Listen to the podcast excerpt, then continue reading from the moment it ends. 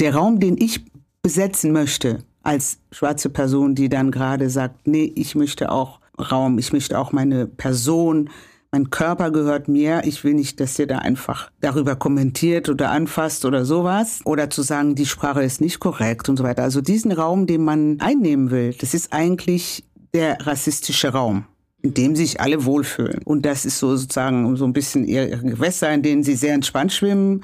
Und du sagst, nee, also ja, mehr Wasser für mich oder wie auch immer. Und das führt halt zu Gewalt. Und dadurch ist es eigentlich so, dass weiße Menschen, gerade an Hochschulen, aber auch woanders, ihre Privilegien reflektieren müssen und eben bei diesem Kampf mit einsteigen müssen. Weil es ist nicht einfach, es ist nicht jeder Person of Color gegeben oder in die Wiege gelegt, diese Kämpfe zu führen.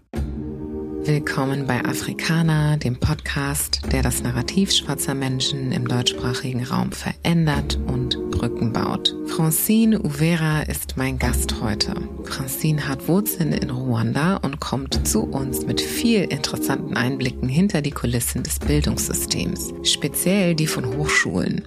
Wir sprechen über die Kosten des Schwarzseins, welche Opfer hier gegebenenfalls gebracht werden, wenn man sich selbst aufklärt, über die Notwendigkeit einer politisierten Gesellschaft und der Frage von Schuld, kognitiver Dissonanz und sich in den Spiegel schauen der deutschen Gesellschaft, wenn es um die Vergangenheit geht. Es ist für den einen oder anderen vielleicht harter Tobak und dennoch verdaulich und gesund, wie ich finde. Seid gespannt auf eine erneut tiefgreifende Folge.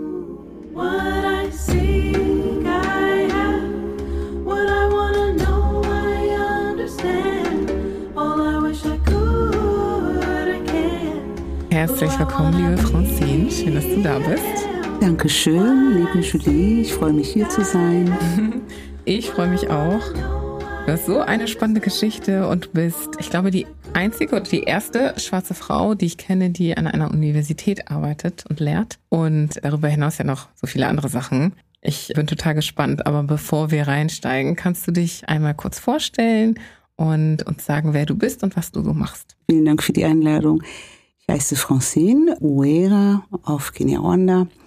In Deutschland sagt man Overa und das ist für mich auch in Ordnung. Ich bin Mutter einer 15-jährigen Tochter und ich bin verheiratet mit einem Bauingenieur, der auch wie ich in Rwanda geboren wurde. Ich arbeite seit längerer Zeit an Hochschulen. Ich habe zunächst an der Uni Hamburg angefangen, an der Fakultät für Erziehungswissenschaft als Assistentin von drei Professorinnen.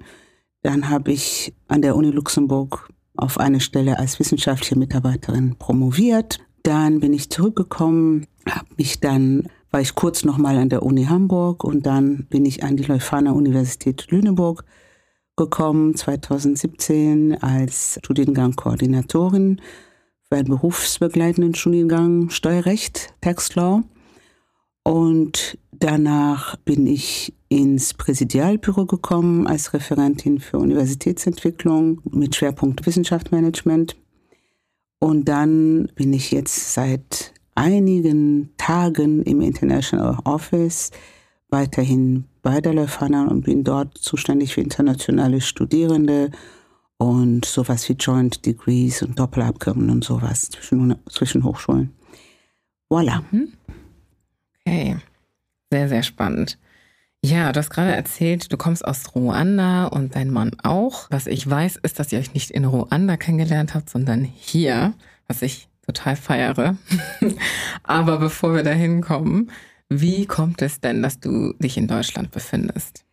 Ja, ich bin eigentlich, seit ich klein bin, sehr viel unterwegs gewesen. Mein Vater war Diplomat. Wir haben in Äthiopien, in kurz in Deutschland, in, ich war dann in Belgien in der Schule, dann zurück nach Ruanda und irgendwann war ich dann eben so weit, dass ich studieren konnte oder wollte nach dem Abi. Und dann habe ich beschlossen, Sprachen zu studieren und wollte in das Land, dessen Sprache ich am wenigsten konnte oder gar nicht konnte, nämlich Deutschland. Mhm. Denn obwohl ich in Deutschland mal gelebt hatte, war ich die meiste Zeit in Belgien in der Schule. Mhm.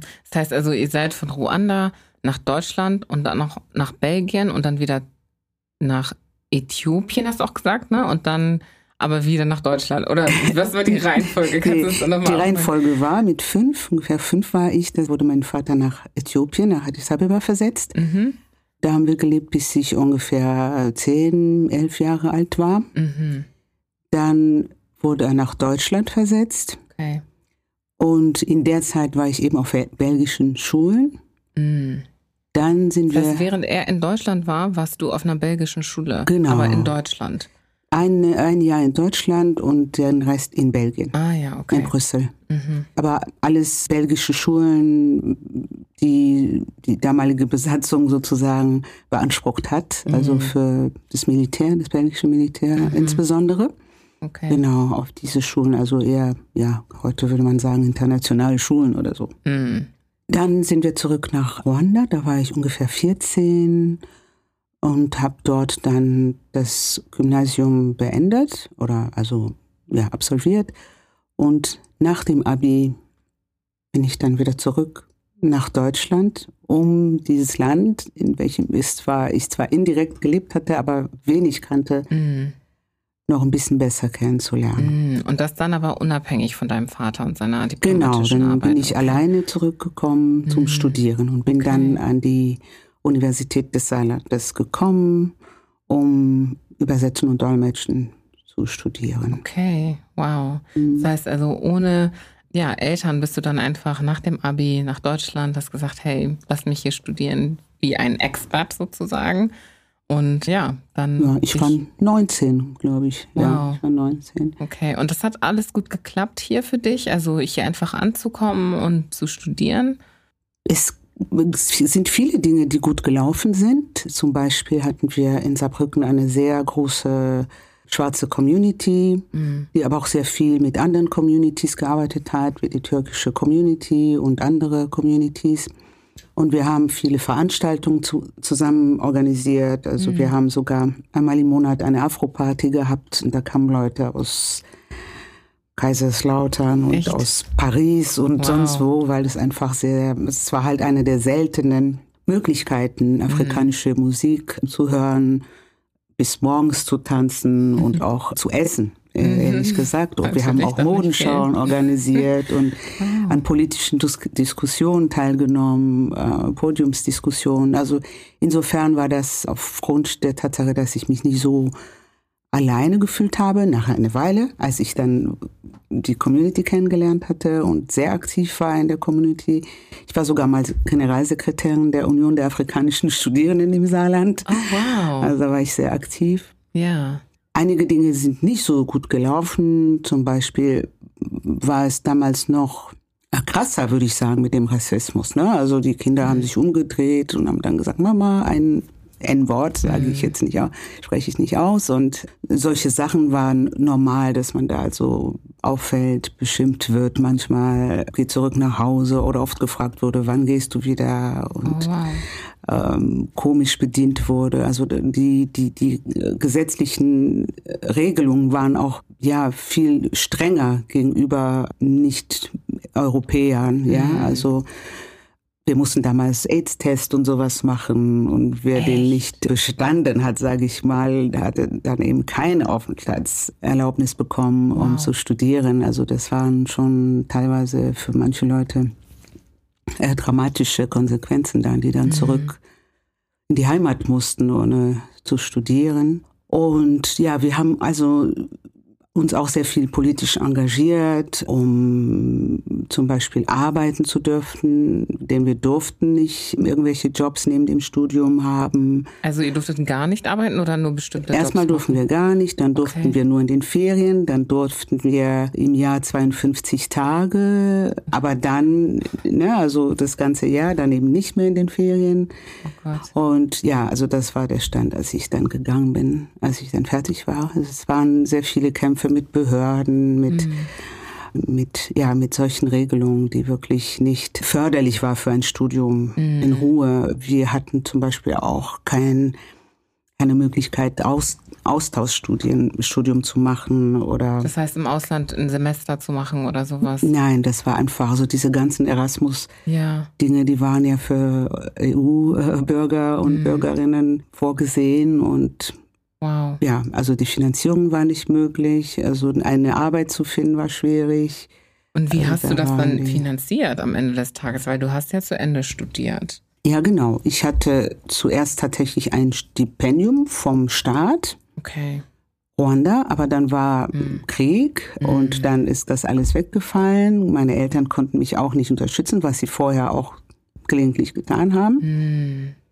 Und dann hatte ich ganz kurz ein Stipendium vom DAD, was sie dann eben aber während des Krieges natürlich auch beendet haben. Mhm. Wie viele Jahre warst du im Studium, als dann dieser Krieg losging? Ich war, oh Gott, da müsste ich mal jetzt zurückrechnen. Ich habe relativ schnell bis zum sogenannten Vordiplom, was es nicht mehr gibt, aber damals studiert, also bis, ich habe, glaube ich, vier, fünf Semester gebraucht. Ja, also ich bin ja, ich habe ja 89 bin ich gekommen, aber davor sind ja diese ganzen Studienkolleg-Dinger noch vorgeschaltet, bevor man ähm, einständig mit dem, mit dem Studium beginnen kann. Mhm. Aber 94 ist dann der Krieg ausgebrochen mhm.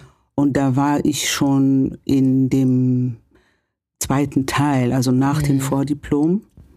Da war ich schon fast fertig und hatte im Grunde die Diplomarbeit noch zu leisten, mhm. aber das war mir dann irgendwann zu viel. Da habe ich unterbrochen, weil ich andere Verantwortung hatte. Ich musste, wie gesagt, für meinen Unterhalt und für das Unterhalt, also Geld verdienen, um auch Familienmitgliedern, ja, Familienmitglieder auch zu unterstützen, die mhm. sich auf der Flucht befanden oder in anderen Ländern mhm. oder äh, Telefonrechnungen bezahlen, um das alles zu regeln und ja. so weiter. Wow, das heißt, ja. aufgrund des Krieges hast du dann erstmal das äh, Studium pausiert? Genau. Okay. Ich habe ich hab da pausiert und habe das Glück gehabt, dass ich mich im, äh, damals im Saarland beworben habe bei einer Firma, einer Verpackungs, einem Verpackungshersteller. Mhm. Im Marketing und Sales, also als Assistentin des Marketing- und Salesleiters. Das war die erste Chance, die mir, ich sag mal, ein alter weißer Mann gegeben hat, mhm. mit dem ich bis heute äh, ein sehr gutes Verhältnis habe, also mit ihm, seiner Familie, seinen Kindern. Mhm. Schön. Weil es für mich sehr überraschend war, dass ich die Stelle überhaupt bekommen habe. Echt? Das war normalerweise nicht so. Dass solche Stellen, wo man sichtbar äh, war, ja. Äh, das war damals tabu, mm. da schwarze Menschen zu haben. Ich habe zum Beispiel bei einer Bank mal in den Ferien gearbeitet. Und dann, als ich mich nochmal beworben habe, hat mir der Chef gesagt, er hätte kein Problem, wenn ich an der Rezeption jobbe, aber seine Kunden kämen damit nicht klar. Und da habe ich dann eben äh, wow. äh, da nie wieder gearbeitet. Mhm. Eine französische Bank war das, aber in Deutschland. Mhm. Also, dass das so offengelegt wurde, ist ja echt heftig dass sie das, die das so ins Gesicht gesagt hat. Heute ist es ja so, die Leute sind ein bisschen vorsichtiger ne, und, und passen auf, was sie sagen, weil man kann ja viel einfacher dadurch, durch das Gesetz ja jetzt auch in äh, Teilen äh, Deutschlands, ja, es kann ja auch nachgeahndet werden. Aber damals war das ja nicht so. Ne? Ja, wir haben das auch irgendwie hingenommen. Hm. Teilweise, weil wir gedacht haben, weil wir selber eigentlich viele von uns angenommen haben, sie gehen zurück nach dem Studium, mhm. wir sind nicht zu Hause und und auch wenn man vielleicht auf einer anderen Art politisiert war als heute. Mhm. Ich würde nicht sagen, wir waren damals nicht politisiert, aber der Fokus war weniger auf Empowerment mhm. als auf äußere Umstände und äh, essentielle Dinge, die man fürs Leben braucht. Mhm. Ne? Also so Aufenthaltstitel ja ja. und also es war mehr aufs genau aufs Überleben fokussiert. Mhm. Und dieses nach innen bei sich Self-Care und so weiter, das kam später. Hm. Also später in späteren Jahren in und späteren nicht später Jahren. am Abend oder Genau, so. nein, in späteren ja. Jahren und ansonsten ja. Ich glaube, dadurch, dass wir halt diese starke Community hatten mhm. und auch eine gewisse Anerkennung schon hatten, ich denke, dass das uns über vieles auch hinweg geholfen hat. Mhm. Also diese Gemeinschaft, ne? Da ja, nochmal zurück ja, und, ja, und sich wir, da eine sehr solidarische Gemeinschaft. Mhm. Ich finde das sehr interessant, weil ich äh, das Gefühl habe, dass es sowas gar nicht gab Ne? Und ich glaube, mhm. viele Menschen in unserem jetzigen Zeitalter, sage ich mal, oder vielleicht Zeitalter ein bisschen zu groß gedacht, aber unserer jetzigen Zeit, so in den letzten fünf, zehn Jahren, die ja jetzt auch viel mehr aktiv sind, so die jüngeren Leute und so weiter, oft hört man ja auch heraus, dass sie sagen, oh, endlich ist was los, endlich ist mehr Sichtbarkeit da und so weiter. Dass man sowas, wie es ihr getan habt schon damals, ist ja im Prinzip genau das gleiche, was wir jetzt auch tun.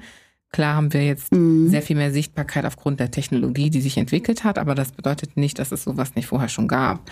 Das heißt, ihr habt solche Dinge eben auch schon unternommen gehabt, ihr habt schon diese Gemeinschaften gegründet und diese Zusammenkünfte und so weiter. Das finde ich super interessant zu wissen. Mhm. Und da mhm. fragt man sich aber auch vielleicht, wo ist das heute? Ne? Also existiert das noch? Gibt es diese Gruppen noch? Was ist daraus geworden? Ja, ich kann mir vorstellen, dass es schon an Universitäten solche Gruppen gibt. Mhm. Ich kann das nicht mit Sicherheit sagen, aber es gibt viele, schon, viele Organisationen oder organisierte Menschen an Hochschulen in verschiedenen Bereichen. Ne? Mhm. Ne? Also auch politische äh, Gruppen, die sich den größten Parteien hier verbunden fühlen. Und so gibt es halt auch oft irgendwelche Organisationen von Studierenden. Mhm. Und wir, wir haben das ja alles auch im Rahmen der Union der äh, afrikanischen Studierenden im Saarland organisiert. Mhm. Das heißt, es aber war auch eine regionale oder lokale Angelegenheit. Eher ne? das, genau. Mhm. Aber teilweise hatten wir äh, ja auch, wir haben sehr viel auch mit anderen Menschen der Community gearbeitet, die nicht studiert haben. Mhm.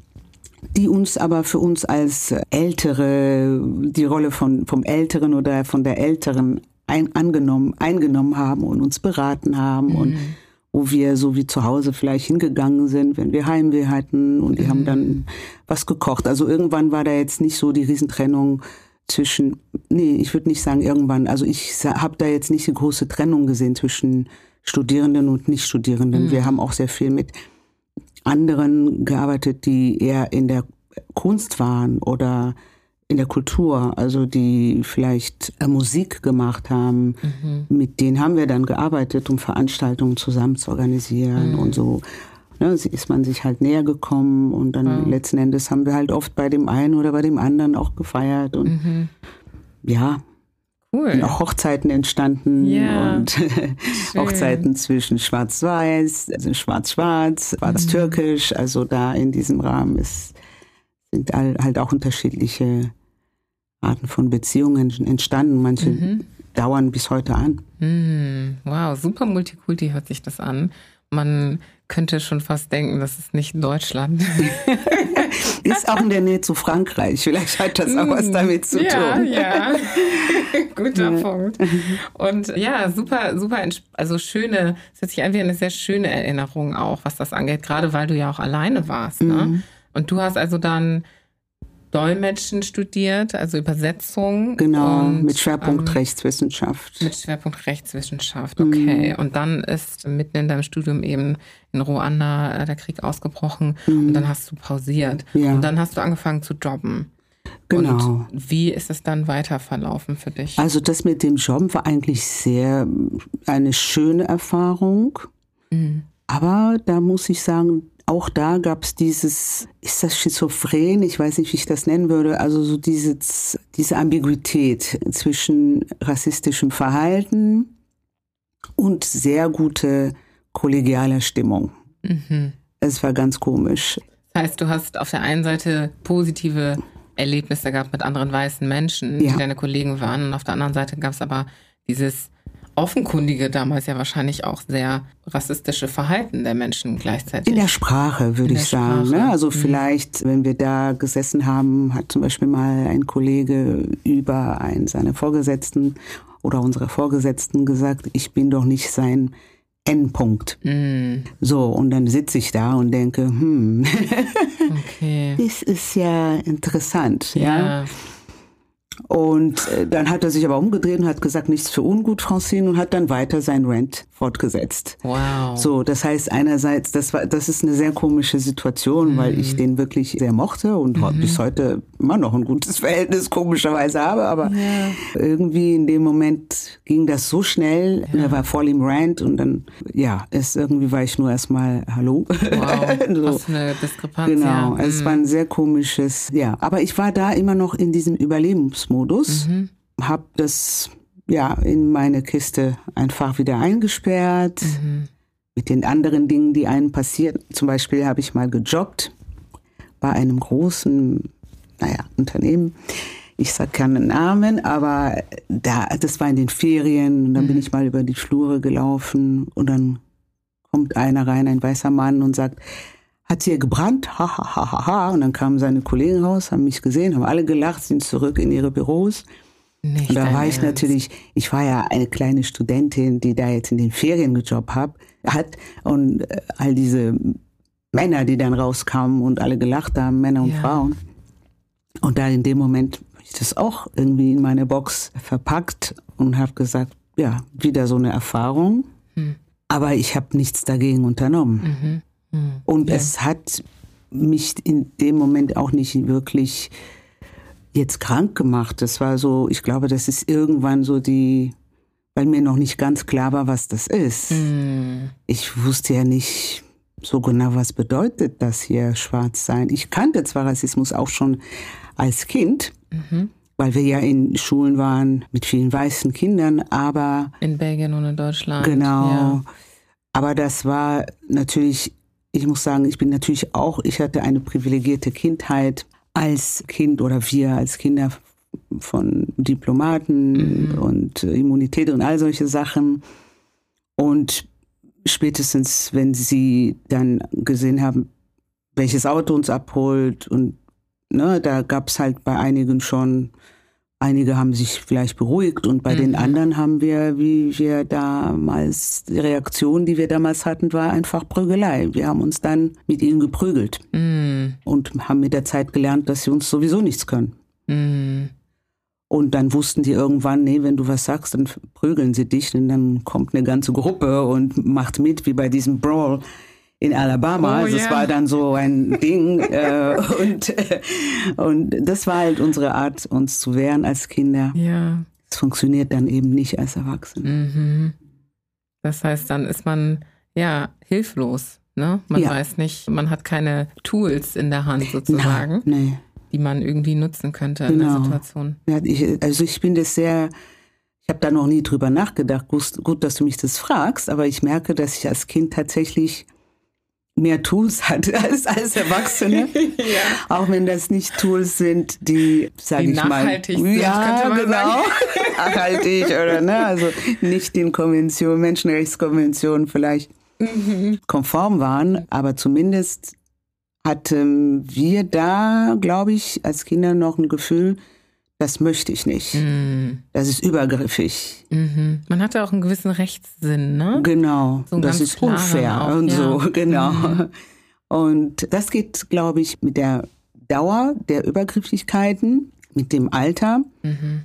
mit dem sich an gesellschaftlichen Normen anzupassen, verloren, weil ja. man, weil diese Methode geht ja nicht als Erwachsener. Ja. Und es geht auch heute nicht mehr in Schulen. Mhm. Ja, das war schon, das ist schon sehr, sehr lange her. Und ja. was ist mit der Komponente Freundlichkeit? Das ist ja auch so ein Thema, ne? Hast du ja vorhin angesprochen mit dieser, diesem Zwiespalt zwischen, man hat extrem positive Erfahrungen mhm. und gleichzeitig erfährt man Rassismus. Das mhm. heißt, und das an der gleichen Quelle. Ja. Ne? Gar mhm. nicht irgendwie, ah, wir können genau klar sagen, mhm. das sind, das ist, das ist die Ecke, die rassistisch ist, mhm. da gehen wir nicht hin, sondern mhm. es ist ja alles unter einem Hut, unter mhm. einem Dach gemischt. Mhm. Das heißt, das macht es ja auch nochmal schwierig, mhm. klar und deutlich irgendwie Rechte einzufordern oder Grenzen zu, zu setzen, weil diese Grenzen ja total verschwommen sind. Mhm.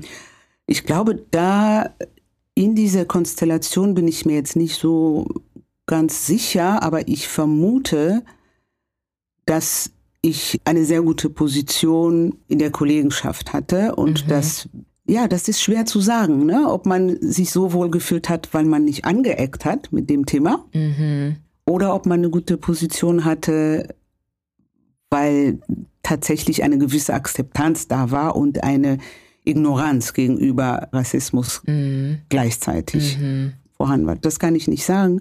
So wie ich die Kollegen heute kenne, habe ich das Gefühl, ich hätte es bei einigen, nicht bei allen, aber bei einigen hätte ich bestimmt das ansprechen können. Mhm. Aber heute finde ich es schwieriger, um ehrlich zu sein. Okay. Ich finde es heute schwieriger. Inwiefern? Ich finde es äh, heute schwieriger, wenn die Menschen sagen, sie wissen das nicht. Ja, also ich bin ja vor der Wiedervereinigung gekommen, das muss man sagen. Ja. Und da gibt es viele Dinge, die waren noch, und es gab keine Social Media, es gab, ne, es gab im Fernsehen wenige Programme. Mhm. Aber heute bin ich immer überrascht, wenn die Leute sagen, sie wissen dieses oder jenes nicht. Mhm. Und ich denke, auch mit der Zeit finde ich, das reicht jetzt. Mhm. Also da langsam finde ich, es gibt Dinge, die der Staat, die Schulen den Kindern und den Menschen beibringen mhm. sollten. Das heißt, du findest es schwieriger heute, dass es die Ignoranz noch gibt mhm. und die Menschen dahinter ja sich immer noch dahin, hinter der Ignoranz verstecken können, in Anführungsstrichen. Das heißt, es ist noch immer schwierig, diese, dieses Problem anzusprechen, mhm. obwohl es nicht schwieriger sein sollte, mhm. weil wir eigentlich so weit, oder die Mehrheitsgesellschaft insbesondere, ja, eigentlich so weit sein müsste, zu wissen, was in Ordnung ist, was gesellschaftsfähig ist und was nicht in Sachen Rassismus? Ähm, das würde ich nicht so sagen. Ich bin ja okay. nebenbei auch noch Beraterin für Rassismuskritik. Mhm. Ich habe damals eine Weiterbildung bei Tupoka Ogette gemacht. Ich habe sehr viel von ihr gelernt. Da bin ich ihr heute noch sehr, sehr dankbar für diese Gelegenheit, die sie mir gegeben hat, in das Thema noch tiefer einzusteigen. Mhm.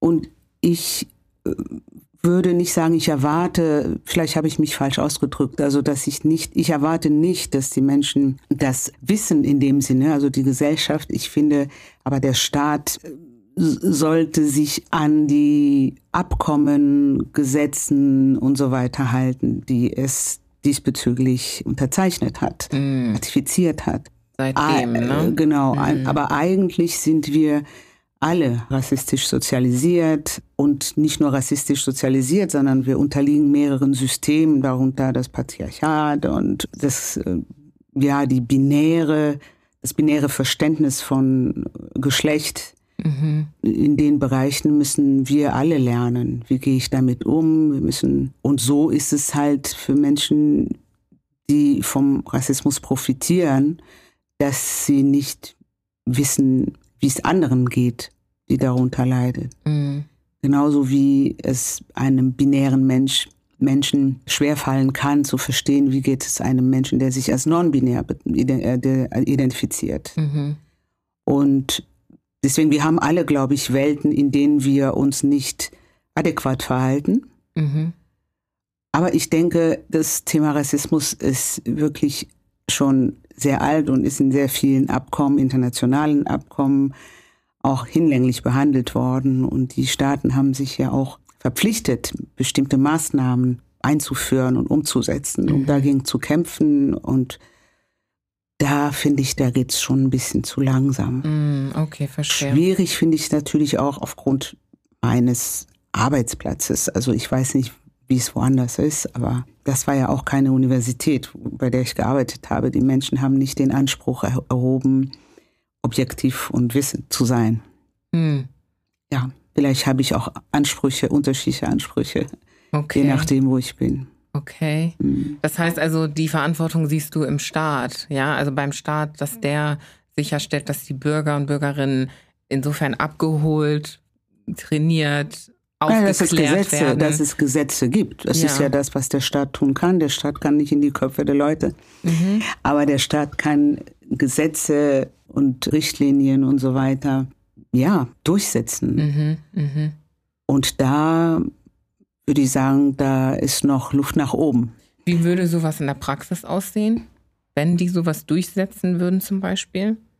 Es, es geschieht ja auch tatsächlich teilweise. Also wenn ich jetzt zum Beispiel in Bezug auf Universitäten, was ja mehr mein Bereich ist, mhm. da gibt es sehr viele Abkommen, die zumindest das Thema, also seit den 50er Jahren, 70er Jahren äh, von der UNESCO, von der EU und so weiter. Es gibt sehr, sehr viele Abkommen, mhm. die dann halt unzureichend umgesetzt werden. Im Sinne, dass es immer noch schwierig ist, wenn man angegriffen wurde oder ein rassistisches Erlebnis hat, ja, also das tatsächlich zu verarbeiten. Mhm. Es gibt aber auch Länder wie Schleswig-Holstein, die auch für Hochschulen verpflichtend Aktionspläne gegen Rassismus eingeführt haben. Mhm. Uni Lübeck arbeitet äh, gerade an einen und so weiter. Es gibt halt eben aber auch an, andere Länder, die das nicht von Universitäten verlangen. Mhm, mh. Das heißt, der mhm. Staat ist da sehr aktiv, in dass er die Institutionen auch zur Rechenschaft zieht ne? und sie in die Verantwortung zieht und sagt, hey, ihr seid dazu verpflichtet zu reagieren, wenn es solche Fälle gibt ja. und müsst es auch nachweisen oder wie auch immer mhm. belegen, dass ihr das Problem behoben habt. Mhm. Aber es geht nicht nur darum, es geht auch darum, positive Maßnahmen mhm. im Bereich HR. Dann, ne? ja. Nicht nur reaktiv. Genau, okay. zum Beispiel im Bereich HR. Es gibt ja in dieser Diversity, Gleichstellungsschiene, da gibt es ja Maßnahmen, um Frauen zum Beispiel mhm. zu fördern. Quote und so weiter. Ne? Genau. Ne? Und es gibt aber auch eben keine, auch wenn einige Hochschulen schreiben bei Ausschreibung von Stellen, wir begrüßen ausdrücklich die mhm. Bewerbung mhm. von Menschen mit Migrationshintergrund. Mhm. Es gibt auch äh, Universitäten, die, äh, sage ich mal, ich will nicht sagen ehrlicher sind, aber die sagen, wir begrüßen ausdrücklich die Bewerbung von Männern oder von Frauen, je nachdem, wie stark diese Gruppe in diese, bei dieser Stelle präsent ist. Mhm. Aber dann letzten Endes sind es manchmal nur Parolen. Also in der Realität tut man nichts, damit bestimmte Menschen bestimmte Chancen bekommen. Mhm. Zum Beispiel, um eine wissenschaftliche Karriere zu machen oder eine Karriere in der Hochschulverwaltung zu machen, ist es oft notwendig, also als Wissenschaftler und Wissenschaftlerin allemal, bereits im Studium damit angefangen haben, sich mit der Wissenschaft zu befassen, als studentische Hilfskraft, als Tutorin, als wissenschaftlicher Mitarbeiter, als Doktorand parallel mhm. und dann Postdoc und so weiter. Also es gibt, es gibt halt einen sehr klar gezeichneten Weg. Mhm. Dieser Weg ist sehr schwierig für Menschen mit Migrations, oft sagt man Hintergrund, ich sage Vordergrund, mhm. weil es schwierig ist für Menschen, deren Migrationsherkunft sichtbar ist, mhm. also Vordergrund, ja. als für Menschen, deren Herkunft nicht so sichtbar ist. Mhm.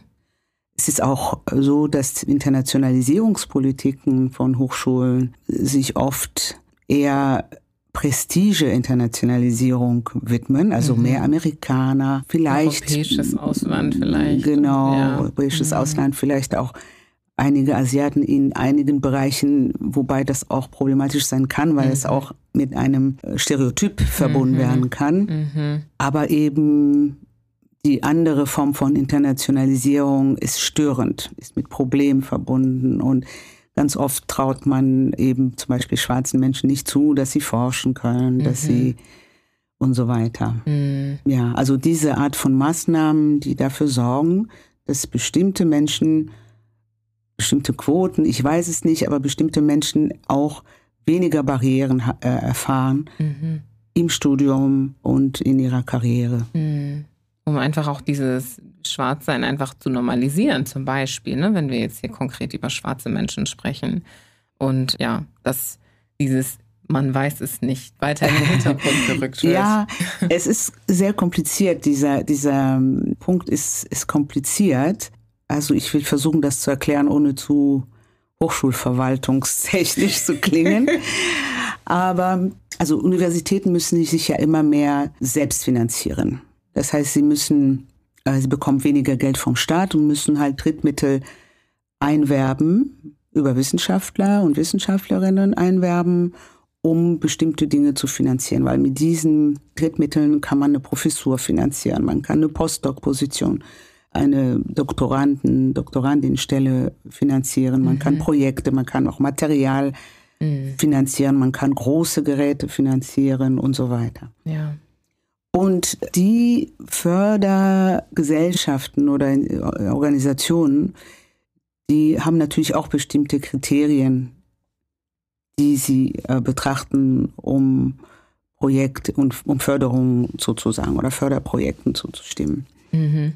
Gleichzeitig gibt es äh, für Hochschulen auch, das ja ist ein Druck, entsteht ein Druck, weil die Ranking-Organisationen, Universitäten weltweit miteinander vergleichen. Man kann darüber diskutieren, ob die Vergleichskriterien angemessen, angemessen sind mhm. in jeder Situation, aber es gibt eben diese Rankings und die Universitäten wollen eine gute Position bei diesen Rankings erzielen. Mhm. Auch da gibt es Kriterien und eines äh, der Kriterien ist eben Internationalisierung, Diversity und so weiter. Und diese, die Hochschulen also ich kann nur für Deutschland sprechen, aber viele Hochschulen haben das natürlich verstanden und widmen sich dem Thema. Aber die Art, wie es zum Beispiel der, der Punkt Internationalisierung betrachtet wird, ist eben oft problematisch, weil er ein, zum einen die Leute unsichtbar macht, die für diesen Kampf sich geopfert haben, also für mehr Rechte für Menschen, die eben nicht aus der EU sind mhm. und mehr Einwanderungsrechte und so weiter. Mhm. Aber auch für Menschen, die Theorie geschrieben haben, schwarze Menschen oder andere People of Color, die sich vorher mit der Thematik äh, befasst haben. Mhm. Was es auch unsichtbar macht, ist, dass das alles eigentlich schon aus rassistischen Strukturen entstanden ist. Das bedeutet, es werden Maßnahmen eingeführt, die zum Beispiel die Benachteiligung von bestimmten Gruppen, Frauen, also wie gesagt, nicht wirklich im Sinne von People of Color, sondern für Frauen und andere marginalisierten weißen Gruppen. Ich finde das gut, ne? also mhm. Äh, um Gottes Willen, aber ich, ich denke, dass das halt sehr begrenzt, ne? People of Color oft halt eben sehr viel für diesen Kampf mhm geopfert haben mhm. und auch für diese Forschung die Basis gelegt haben mhm. oder mitgelegt haben. Man denke nur an den Begriff Intersectionality, mhm. der ein Begriff ist, der aus der Forschung schwarze durch schwarze Frauen, Frauen kommt, ja. der jetzt überall eingesetzt wird, ohne dass er für uns sozusagen tatsächlich greift. Ja, ja.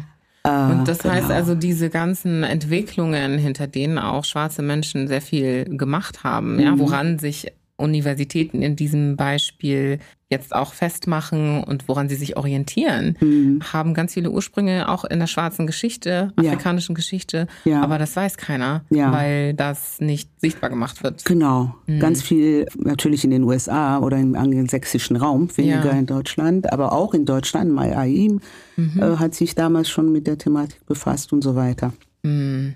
Ja, also das ist, das ist ein Problem. Also dass die, die, die, die mangelnde Auseinandersetzung mit Rassismus in all diesen Bereichen, die im Moment dafür verwendet werden, eben äh, tolle Prints zu schreiben und tolle Aussagen auf den Webseiten der Universitäten, da sieht man kaum das Wort Rassismus. Mhm obwohl diese Dinge schon damit zusammenhängen. Mhm. Auch Hochschulen generell. Ne? Also Hochschulen sind ja auch in ihrer Entstehung sehr verbunden mit der Entstehung von Nationalstaaten im 19. Jahrhundert und mit einer, ja, imagined community, hat Anderson gesagt, also mit einer, ja, imaginierten mhm. Gesellschaft und die dann eben Helden äh, teilt und so weiter und so fort. Und die Universitäten haben ja auch eine sehr große Rolle gespielt bei der Kolonisation, die einfach mhm. eher ein Ausbeutungssystem war, wo es um Ressourcen gibt und mit vielen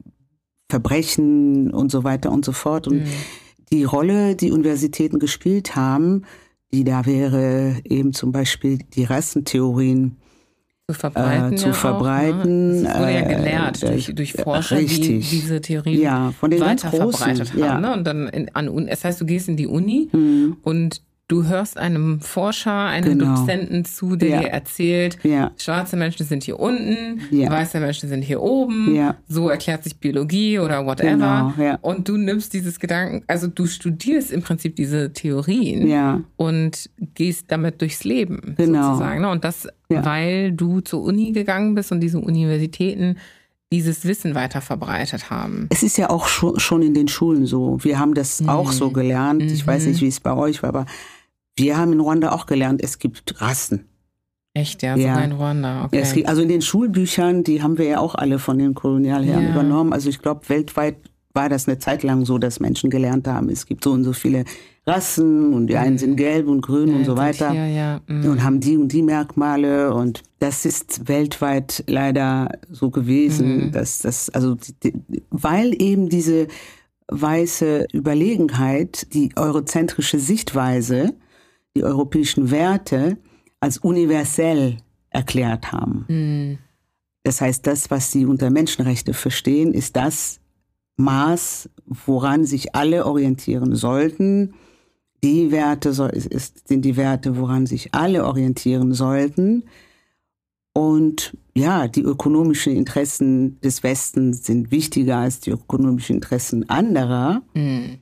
weil wenn deren Interessen ja nicht Weit oben stehen. irgendwie ganz vielleicht? oben stehen, dann funktioniert die Welt für alle nicht mehr ja, und so weiter. Ja. Und ja, das ist alles, was wir alles, alle eigentlich irgendwie so Absorbiert haben, absorbiert so, ne? haben, Ja, weil ja. wir von der universellen Erklärung der Menschenrechte sprechen Mm. und vergessen, welche Menschenrechte gab es woanders. Mhm. Warum gab es überhaupt eine universelle Erklärung der Menschenrechte? Mhm. Weil es Verbrechen gegen die Menschheit war, äh, gab. Mhm. Wer hat diese begangen und so weiter und so fort. Also da, da, da, da müssen wir halt so ein bisschen weiter stricken. Wow. Und wenn wir uns jetzt das, genau, das Gebiet von der Bildung anschauen und von Universitäten, in dem du dich ja hauptsächlich befindest, Mhm. wie sieht das heute aus? Also ist es immer noch eins zu eins so, dass dieses Wissen weitergetragen wird? Also ich sage jetzt nicht, ich meine damit nicht, dass jetzt ein Dozent irgendwo steht und die Rassentheorie lernt, Mhm. lehrt, sondern wird das unterschwellig, das ist ja oft immer der Vorwurf oder die Beobachtung, dass unterschwellig Rassismus weitergetragen wird. Und da stelle ich mir die Frage, sieht man das als jemand, der auch als jetzt Teil dieser Organisation oder dieser Institution ist und hinter die Kulissen blicken kann? Ist das immer noch der Fall oder hat sich da was verändert und wenn ja, was? Uh, dann muss ich ausholen. Bitte. Es geht. ich versuche mal, mich kurz äh, zu fassen. Also zum einen sieht man das daran, habe ich ja eben gesagt, dass es eine mangelnde Auseinandersetzung mit der Rolle der Hochschulen bei der Entstehung von Rassismus und bei der Zementierung dieser weißen Überlegenheit weltweit. Mhm. So. Also das ist zum Beispiel dieses Schweigen darüber. Also es gar nicht zum Thema machen, nicht nur wenn es ein Problem gibt, Genau. sondern allgemein einfach Genau. Okay. also so, genau. Und dann sieht man das natürlich dementsprechend in der Sprache. Teilweise, da gibt's Studierende, die sich darüber beschweren oder auch Mitarbeitende, die sich darüber beschweren, dass die ProfessorInnen manchmal eine rassistische Sprache verwenden. mhm.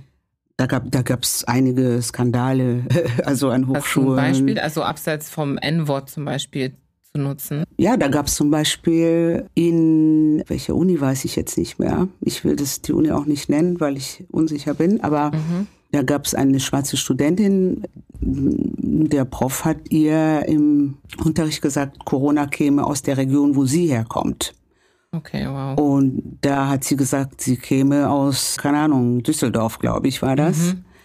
Und dann hat er insistiert, aber woher kommen sie wirklich? Ja, also das ist halt sehr so eine Situation, die sehr unangenehm ist. Oder Frauen mit Kopftuch werden, ja, manchmal von Professorinnen oder Profs, Professoren vor versammelter Mannschaft einfach auch, ja, negativ angesprochen.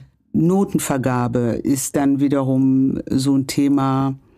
Aber ja, also wir waren ja bei dem Thema Sprache erst einmal. Eben, genau, das sieht man daran, das sieht man zum Beispiel an dem, an dem, an dem Curriculum.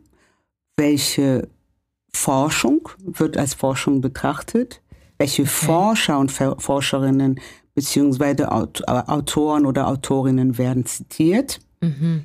Es ist möglich tatsächlich, dass ein weißer Professor oder Forscher über ein Thema schreibt und ganz, ganz wenige nicht weiße Autorinnen in, seinen, in seine Bibliografie zitiert, mm. auch wenn das Thema tatsächlich mit nicht mit Europa zu tun hat oder mm. weniger mit ja, Europa zu tun hat. Ja, das wollte ich nämlich gerade fragen. Also angenommen, es geht um irgendwas Afrikanisches, afrikanische Historie oder whatever, ja, ja. das nicht mal in solchen offensichtlich... Nee, das ist ja sehr üblich, auch heute, dass mm. irgendwelche äh, Konferenzen zum Thema Diversity mm und äh, Rassismus und so weiter und ja. dann siehst du gar keine Person eine, of Color bei diesen, das ist heute noch so. Mm. Das äh, das, also dieses Sprechen über hm. Schwarze Menschen oder sprechen über Nicht-Weiße, das ist eine inhärente Methodologie in der Ethnographie zum Beispiel von, von Forschung, von weißer mhm. Forschung. Mhm. Nicht sprechen mit, ne, sondern sprechen, über. über. Ja, auch ja. dieses Beobachten, wie wir aussehen, wie ja. unsere Haare aussehen.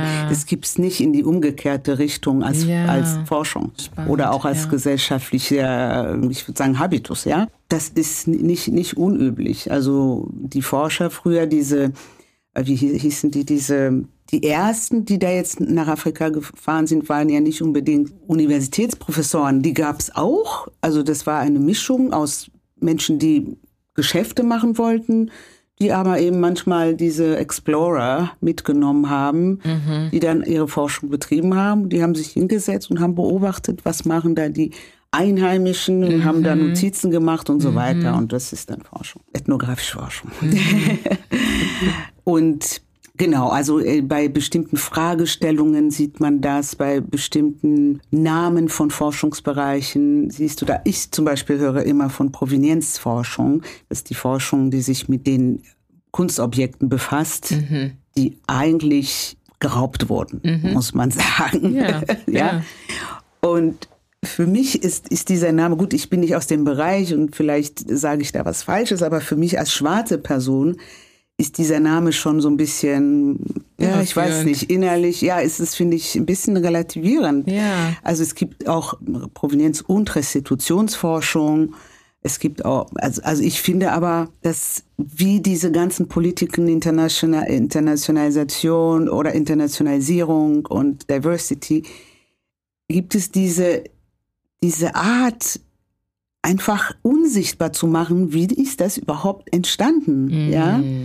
Und gerade da, wenn wir Provenienzforschung hören, ja, ja für, die, obwohl ich sage, die befassen sich wenigstens äh, schon eher mit, damit zusammen, aber der, der Name ist, ist, ist halt auch, also die Bezeichnung ist halt auch so eine seichte Geschichte, die, die, die das Gewaltvolle dahinter eben unsichtbar macht. Unsichtbar macht. Ja, es ist ja schon, wenn man sich über die Worte rund um das Thema Kolonialismus, wenn man sich damit befasst und irgendwie merkt, man hört, ja, das waren die Kolonialherren oder ne, Kolonialmächte, ja. äh, Kolonialstaat und ja. nicht und und oder letztens habe ich noch gesehen, gelesen, da stand und äh, die deutschen Entsandten oder sowas vom Kaiser sollten dann Verträge schließen und mhm. haben dann einen Schutzvertrag mit den afrikanischen Menschen vor Ort geschlossen und so.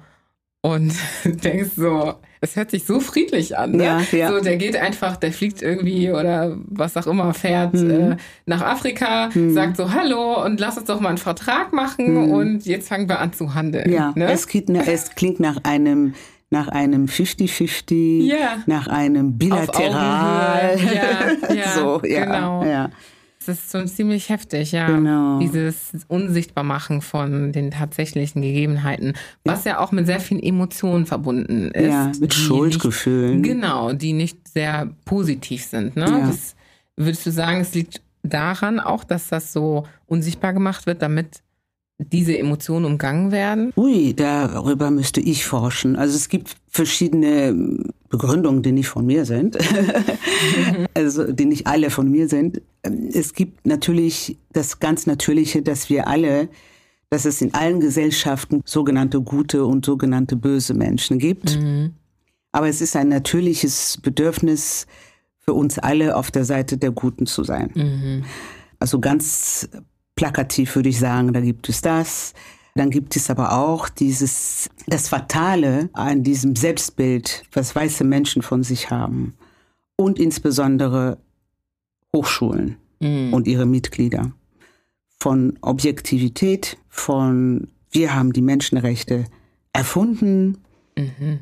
wir haben die besseren Gesetze, um Menschenrechte durchzusetzen. Mhm wir haben das Ratio und die anderen sind emotional. Mhm. Es gibt ja auch so eine Sprache, ne, die halt unterschieden hat und die auch im Rahmen dieser Rassentheorien entstanden sind. Ne? Also das ist hier, die sind emotional, die Schwarzen mhm. insbesondere, mhm. und die Weißen sind rational. Mhm. Das heißt, sie denken strukturiert und objektiv. Faktisch. Und die anderen ja. sind eher beziehungsorientiert und können dadurch nicht über eine Sache reden mhm. oder denken, sondern nur über Beziehungen. Mhm.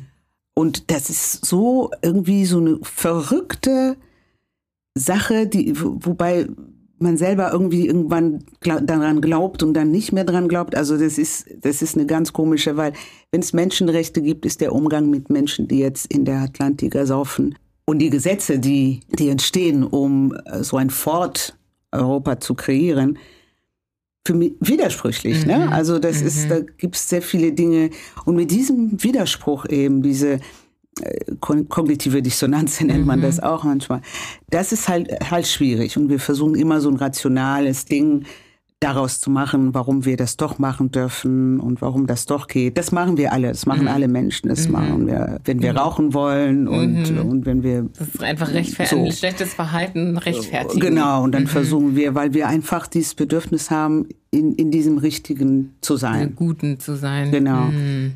Aber das Fatale an diesem Bild, was konstruiert wurde, ist, dass sie jetzt gezwungen sind, das aufrechtzuerhalten. Mhm anstatt zurückzugehen und zu sagen, okay, das war völliger Unsinn und das war völlig irrational zu mhm. denken, alle Menschen sind gleich, nur weil sie eine bestimmte Hautfarbe haben, müssen sie halt irgendwie da in diesem Weg, Weg finden, damit es weiter objektiv, ja. rational und als Forschung weiter betrachtet mm. wird.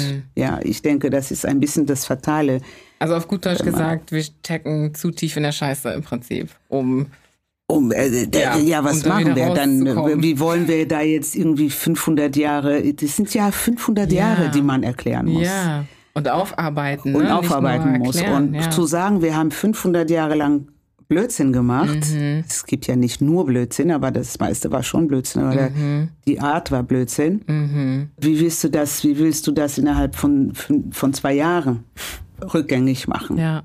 Und wenn, vor allen Dingen, wenn du jetzt die Weltherrschaft hast. Mhm. Und, und die ja auch nur begrenzt ist, ne? das muss man auch noch sagen. Das heißt, die wechselt ja auch immer wieder. Ne? Die wechselt. Das genau. heißt, selbst wenn eine Person kommt und sagt, okay, lass, was, lass uns was machen, mhm. kommt der nächste vielleicht wieder und sagt, nö, wir machen weiter wie vorher. Ja. Und dann ist man immer wieder in diesem Tanz, sag ich mal, mit gut oder böse. Ja, ja.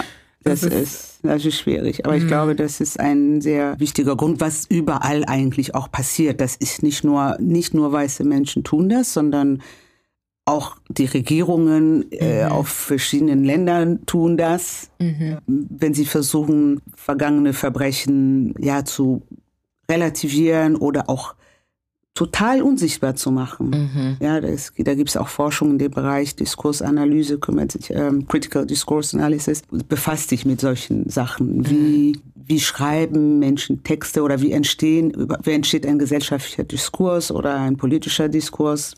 Mhm. Und was sind die Interessen dahinter? Welche Interessen werden gesehen, welche nicht? Mhm. Welch, wer, wer darf was sagen? Mhm. Wer wird gesilenced? Und im Moment ist das so, oder es war sehr lange so, dass schwarze Menschen nichts sagen durften. Es war lange so, dass jüdische Menschen nichts sagen dürf, durften, bis sie halt ihre eigene, also die Forschung über ihre Geschichte auch angefangen haben. Die ist ja eigentlich von jüdischen Menschen selbst in, in Gang gebracht worden. Mhm. Auch aufgrund ihrer Erfahrungen. Mhm. Ja? Und das der nächste, die nächste Gruppe, die jetzt dann kommt und sagt, ja, wir hatten auch Erfahrung, wir wollen auch eine Forschung, wir wollen Rassismusforschung, dann wird's, dann ist es plötzlich keine Wissenschaft. Mhm. Das sind dann ja Anekdoten Erfahrungen und persönlichen wieder. Erfahrungen mhm. und keine Forschung. Dabei ist die andere Forschung genauso entstanden. Mhm. Wie ist das ja. denn, also für dich ja auch, du hast ja gerade gesagt, ne, schwarze Menschen durften nichts sagen. Nun bist du ja eine der wenigen schwarzen Menschen, die auf dieser anderen Seite sind, der Bildung und den, der Bildungsinstitutionen. Wie ist das denn für dich, auf dieser Seite zu sein? Es ist einerseits ganz gut, wobei ich sage, ich arbeite, ich arbeite im öffentlichen Dienst und da ist die Frage, könntest du vielleicht eher jemanden stellen, der sehr, sehr viel Geld verdient im in der freien Wirtschaft, ich glaube, das ist noch interessanter.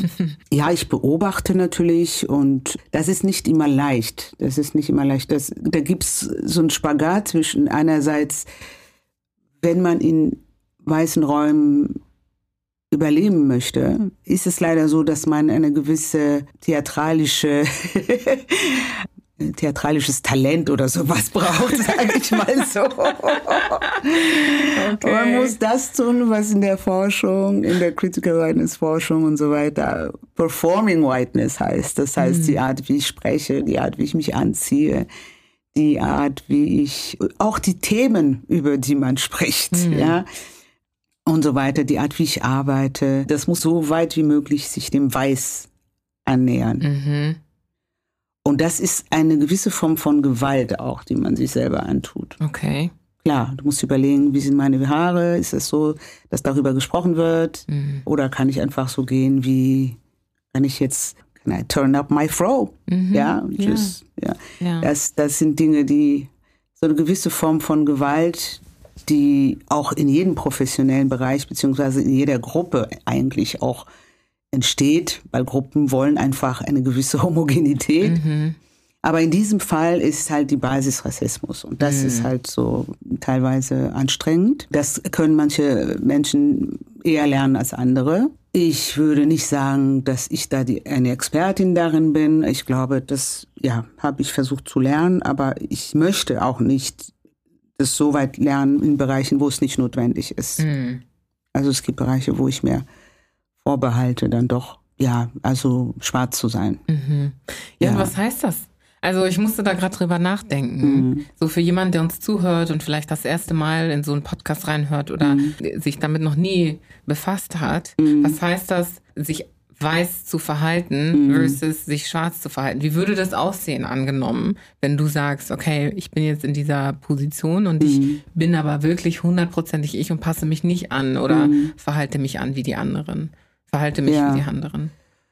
Oh, ja, ja, ja, das ist kompliziert. Also es gibt eine bestimmte, ein bestimmtes Verständnis von Professionalität, mhm. was als weiß verstanden wird. Also Pünktlichkeit ist sowas, mhm. äh, ja.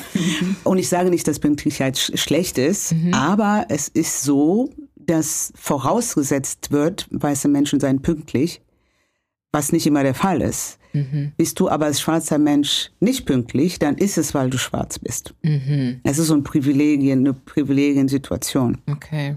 Was bedeutet, dass als schwarzer Mensch der Druck entsteht, nicht diese Stereotype zu bestätigen. All diese Stereotype wie du bist zu fröhlich, du kennst keine Distanz, du bist nett zu jedem, du bist kollaborativ, also all diese Sachen, diese Stereotype, die über äh, schwarze Menschen, ja, also zirkulieren. Mhm. Ja, das heißt, ja, sich weiß verhalten kann zum Beispiel bedeuten, je nach Raum, zum Beispiel distanzierter sich zu verhalten. Mhm. Nicht zu laut zu lachen oder so. Zum Beispiel. Mhm. Also wenn man schwarz ist, ne? Wo ja. ich betone, dass weiße Menschen oft eher das dürfen, mhm. weil es heißt, die Person ist so. Mhm. Aber bei schwarzen Menschen heißt es, ah ja, das ist, weil das schwarze. schwarze. Menschen tun mhm. das. Genau. Und dieser, genau, wenn man diese ganzen Stereotype kennt, also mit bunter Kleidung, mhm. auf der Arbeit kommen und so dann, äh, ja, das versucht, ja genau, versuchen halt so ein bisschen gedämpftere Farben mm. zu tragen. Ich muss, ich ja. muss lachen darüber, weil es mich an eine Kollegin erinnert, die ich mal hatte. Die hatte ich nach, direkt nach dem Abi, und die hat mich dann irgendwann mal gefragt, ja, wieso bist du eigentlich immer so happy? So, ne? Also so, ich weiß nicht, ob sie happy oder fröhlich oder glücklich gesagt hat. Ja. Ne? Es war jetzt nicht ein exaktes Zitat, aber das war die Frage. So, ja. warum bist du immer so fröhlich oder ja. warum lachst du immer so viel? Warum hast du immer so gute Laune? Ja. Und sie hat das so herablassend gesagt. Und ich habe gedacht, hä? Erst einmal habe ich mir selber darüber nie Gedanken gemacht. Ja. Und musste dann, ging dann in die, in die innere Beobachtung, ne? Musste Ja. mich dann fragen, so, bin ich eigentlich immer fröhlich? Lache ich immer? Lache ich zu viel? Lache ich zu laut? Und so, und dann fingen diese ganzen Gedanken an, ne? Ja. Und das war so interessant für mich. Und ich habe das aber nie vergessen. Das ist auch das Witzige, ne? Ich habe das wirklich nie vergessen. Hm. Und habe mich dann irgendwann beobachtet, dass ich darauf geachtet habe. Hm. So, ne? so in verschiedensten Situationen habe ich plötzlich gemerkt, so einfach in meinem eigenen Bewusstsein, ne, dass ich gucke, bin ich jetzt hier irgendwie die Einzige, die das so sieht? Mhm. Ne? Warum finde ich das so super okay und habe Mhm. damit kein Problem und die anderen sind alle so, äh, hier Einspruch und bla bla bla. Hm. Das ist ziemlich interessant. Das, Ja, da gibt es, da gibt es Dinge, ja. die dir, also ich gebe dir ein Beispiel, was mir passiert ist. Ich wurde vorgestellt, einer Gruppe von wichtigen, wichtigen, überwiegend weiße, alte weiße Männer mit sehr viel Macht und hatte da noch nicht so dieses Elevator Pitch und so weiter drauf. Mhm. Aber für mich, ich bin ja so selber so erschrocken, dass ich an der Uni war und irgendwie dachte ich, oh, du bist jetzt, du hast wirklich die Stelle und habe dann gesagt, ich bin die, ich, äh, und so weiter und ich ja, finde alle sehr nett und daraufhin hat einer gesagt, sie ist ungeeignet, okay. weil ich gesagt habe, die Menschen sind nett. Das ist unprofessionell als Beispiel. Ah, Aber in einem anderen Bereich, das ist halt weiß unprofessionell. Da geht es Ja. nicht um nett, sondern das ist aber schwierig, sowas zu sagen, weil für eine schwarze Person oder für eine Person, die marginalisiert ist generell, es wichtig ist, irgendwie so eine gewisse, na, also so, so, so ein gewisses Wohlbefinden, Ja, das so gehört einfach, Atmosphäre, ne? ja, das Ja. gehört einfach zu unserem Schwarzsein, wenn du in weiß, wenn du weiße Räume betrittst. mhm. Und da habe ich dann verstanden, okay, so nett sind die gar nicht. Auch gute Erkenntnis. Okay. äh, okay. Ähm, und ja, solche Sachen, ne? Also, Ja. wo du total geschockt bist und sagst, allein deswegen, weil du gesagt hast, ich finde die Kollegen nett, Ja. gehst du sehr schnell als unprofessionell. Ne? Mhm. Es gibt auch Dinge, die Frauen, auch weiße Frauen nicht dürfen. Mhm. Ne? Also, und so gibt's halt eben, was heißt nicht dürfen, also die nachteilig sein können, Mhm. wenn sie sich in einer Männergruppe befinden. Und so gibt's halt eben Dinge, die nachteilig sein können für eine, für eine schwarze Person. Mhm. Ich habe mal so einen Stand-up-Comedian, wie heißt denn der? Habe ich jetzt den Namen vergessen. Und der erzählt manchmal, wie er sein, seine Blackness auf und runterschraubt, je nach Bedürfnissen. Mhm. Wenn er im Flugzeug ist und nicht will, dass jemand sich neben sich setzt, dann sagt er, I tone up my blackness. Das heißt, er macht halt Dinge, so Stereotype, macht so Laute dicke, Musik. dicke, ja, und dann singt er halt sehr, also sehr aggressive Musik und dann Ja. dann die Leute, nee, bloß nicht hier. Aber bei anderen Dingen, dann äh, sagt er, okay, da muss ich, wenn er zum Job geht, you have to tone down your blackness. Mhm. Ja, und dieses Navigieren zwischen, darf ich jetzt schwarz sein, darf ich nicht und so, das ist halt anstrengend. Mhm. Das sind Das halt die glaub ich, ja. Spielregeln. Ja, ja. Und das ist ja umso anstrengender für jemanden wie dich, könnte ich mir vorstellen, der ja auch sehr, sehr, du hast was am Anfang gesagt, politisiert ist, auch Mhm. in der Hinsicht. Ne? Das heißt, du hast dich ja auch sehr, sehr bewusst mit diesem Thema befasst. Mhm. Du hast diese ganzen Begriffe genannt. Ja, teilweise kannte ich ja auch selber gar nicht einige von denen. Und ich glaube, dass das auch nochmal eine gewisse Last mit sich bringt. Also das ist meine Vermutung, kannst du gerne belegen oder widerlegen, Mhm. dass man dann nochmal mit einer extra Last durch, durchs Leben geht oder durch die Arbeit geht, je nachdem, was für einen Raum man betritt, weil man eben diese ganzen Dinge weiß Mhm. und in einem Raum voller Ignoranz steckt sozusagen. Ne? Also das ist so wie... Das ist eher Arroganz. Ja, Arroganz, okay. Ich stelle mir das so vor, wie du bist, weiß ich nicht, die Einzige in einem Raum, die die, die Augen geöffnet hat oder so, ne? Und alle um dich herum haben die Augen geschlossen und meinen aber zu sehen, was im, sich im Raum befindet, obwohl sie die Augen geschlossen haben. Ja. Und du aber hast die Augen geöffnet und denkst dir jetzt, okay, wie soll ich erklären, Mhm. dass, weiß ich nicht, das Glas da steht, wenn die Person aber denkt, das Glas steht da hinten. Ja. So, ne? Das muss doch voll, ja, mega. Also du hast gerade gesagt anstrengend, aber ich stelle mir das nochmal so extra anstrengend. Oh, also ich, ich habe natürlich eine schwierige Phase durchgemacht, aber vorher wollte ich dir ein, zum Beispiel ein interessantes Beispiel geben zu mhm. Professionalität. Ja. Klassisch ist die Arbeitswelt ja für Männer gemacht. Mhm. Und das bedeutet, du gehst früh zur Arbeit und arbeitest so lang wie möglich, weil zu Hause läuft ja und woanders läuft ja auch. Dein Job ist, acht Stunden zu arbeiten und normalerweise das ganze Jahr und alles andere spielt keine Rolle. Professionalität zum Beispiel bei uns wäre, wenn, also mit bei uns spreche ich von bestimmten Bereichen in manchen afrikanischen Kultur oder vielleicht auch woanders, ich weiß es nicht, wäre, mhm. früher, ne? also bevor wir das andere assimiliert haben, wäre, wenn es einen Notfall gibt zu Hause, dann lasse ich die Arbeit liegen und gehe. Mhm. Oder ich sage, ich arbeite freitags nicht, weil freitags muss ich dies und jenes in der Familie tun oder montags gehe ich zum Sport, ich muss mich um mich selber kümmern, ich mhm. muss zum Yoga, ich muss Meditation machen. Mhm. Da arbeite ich nicht. Mhm. Genau wie wir sagen, sonntags arbeite ich nicht, da muss ich zur Kirche. Mhm. Das geht, zu sagen, sonntags arbeite ich nicht, weil es der Tag des Herrn ist und es ist Ruhetag und da gehen alle gefälligst zur Kirche. Also mhm. auch die, die nicht zur Kirche gehen, wissen, weil es ja eine christliche Tradition ist, auch mhm. wenn die Menschen nicht mehr so christlich sind, das ist der Tag, wo ich ruhen darf. Alle anderen Tage galten als Verbot, sich auszuruhen, mhm. in diesem weißen Verständnis von, mhm. äh, von Professionalität. Nun kam Covid und hat alles nochmal, ne, puff, Disruption. Mhm. mhm. Und jetzt siehe da, es ist plötzlich möglich. Ja.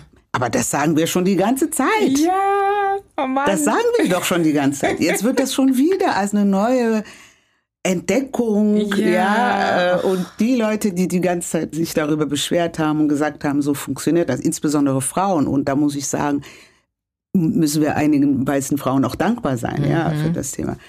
Ich finde es so super, dass du das ansprichst, ja. weil das erinnert mich jetzt an das, was du vorhin sagtest mit Forschung die betrieben worden ist, mhm. schon bevor ein weißer Mensch kam und sagte, so sieht's aus, mhm. und schwarze Menschen das vielleicht oder indigene Menschen das schon vorher gesagt haben mhm.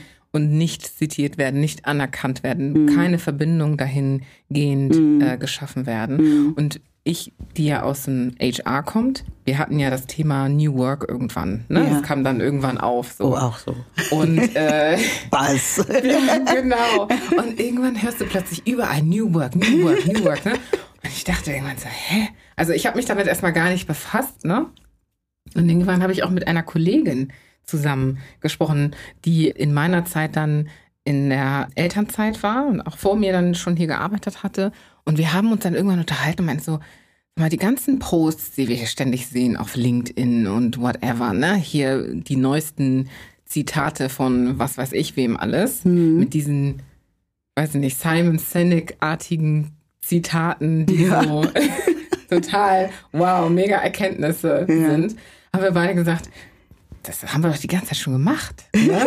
so bei uns in ja. unserer Umgebung. Ne? Ja. Haben wir auch immer schon gemacht. Und ich weiß auch, mit meinem Chef haben wir oft, hat er auch hier immer wieder betont, Leute, wenn du nach Hause musst, weil mhm. du merkst, hey, keine Ahnung, ich, ich kann gerade nicht. Oder ich, selbst, ich kann mich nicht mal konzentrieren. Mhm. So, und ich gehe jetzt und schwimme irgendwie zwei Stunden mhm. und dann gehe ich wieder arbeiten oder mhm. sowas. Das ist okay, mhm. besprich das mit deinem Manager. So, ne? Das war so die Kommunikation. Mhm. Und auch für meine Mutter zum Beispiel, ne? Die, äh, die hat ja ihr ganzes Leben oder sehr viel Zeit ihres Lebens in Afrika verbracht, im Kongo.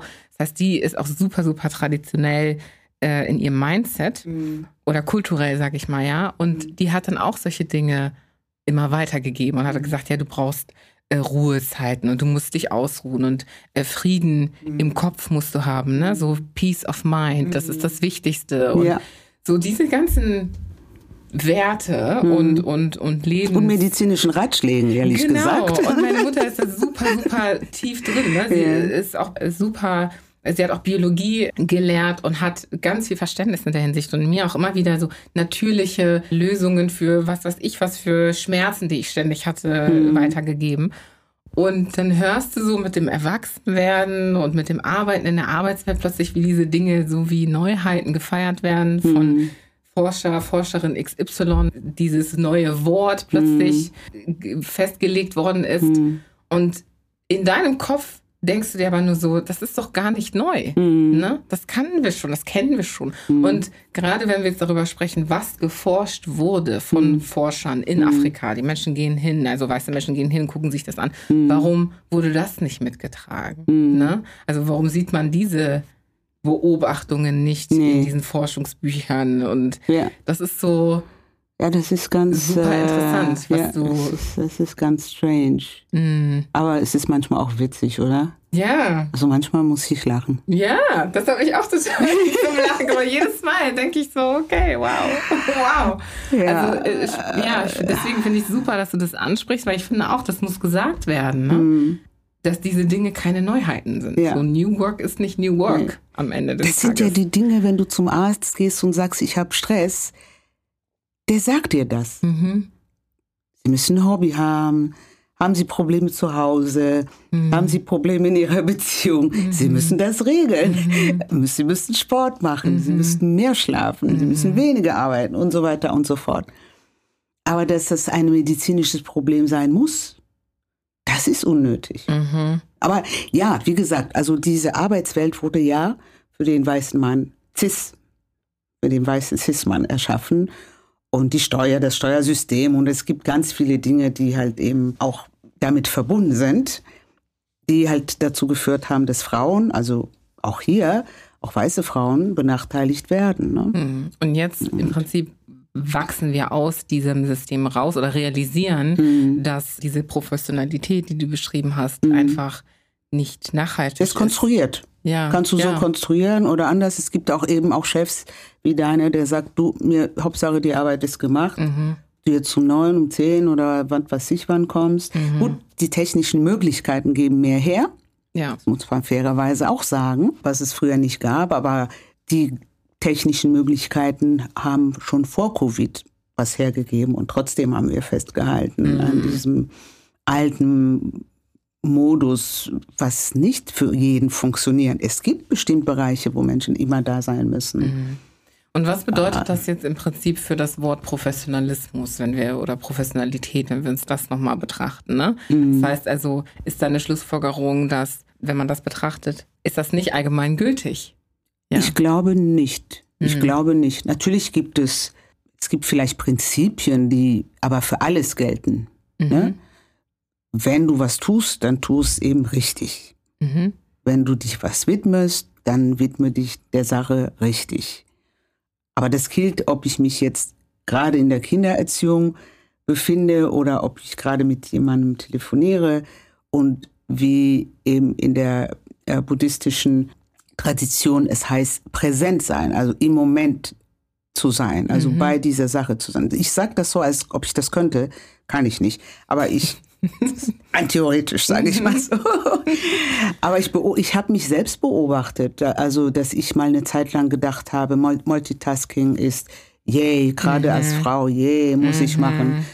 Und da war ich immer fertig. Und mein Mann, ich habe Spielplätze gehasst, das musste mein Mann übernehmen, weil ich bin da durchgedreht, da einfach rumsitzen und Mama, guck mal und ich mache was Gefährliches. Ja, ja, ganz toll. Also da war ich nicht so unbedingt hatte ich nicht, ich hatte viel, viel Geduld in vielen Bereichen. Ich, ich, ich konnte gut mit Wutanfällen und sowas umgehen von, vom Kind oder Heulattacken oder nicht schlafen können, nicht essen können und so weiter. Das kann ich alles sehr gut. Mhm. Aber dieses am Spielplatz komischerweise nicht.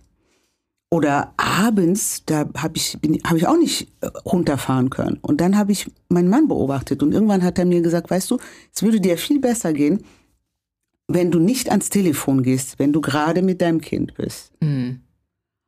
Und das war für mich Klick. Ne? Das ist mir nie aufgefallen, dass ich das mache. Mhm. Aber er, er, hat, er macht eine Sache und dann macht er die nächste. Mhm.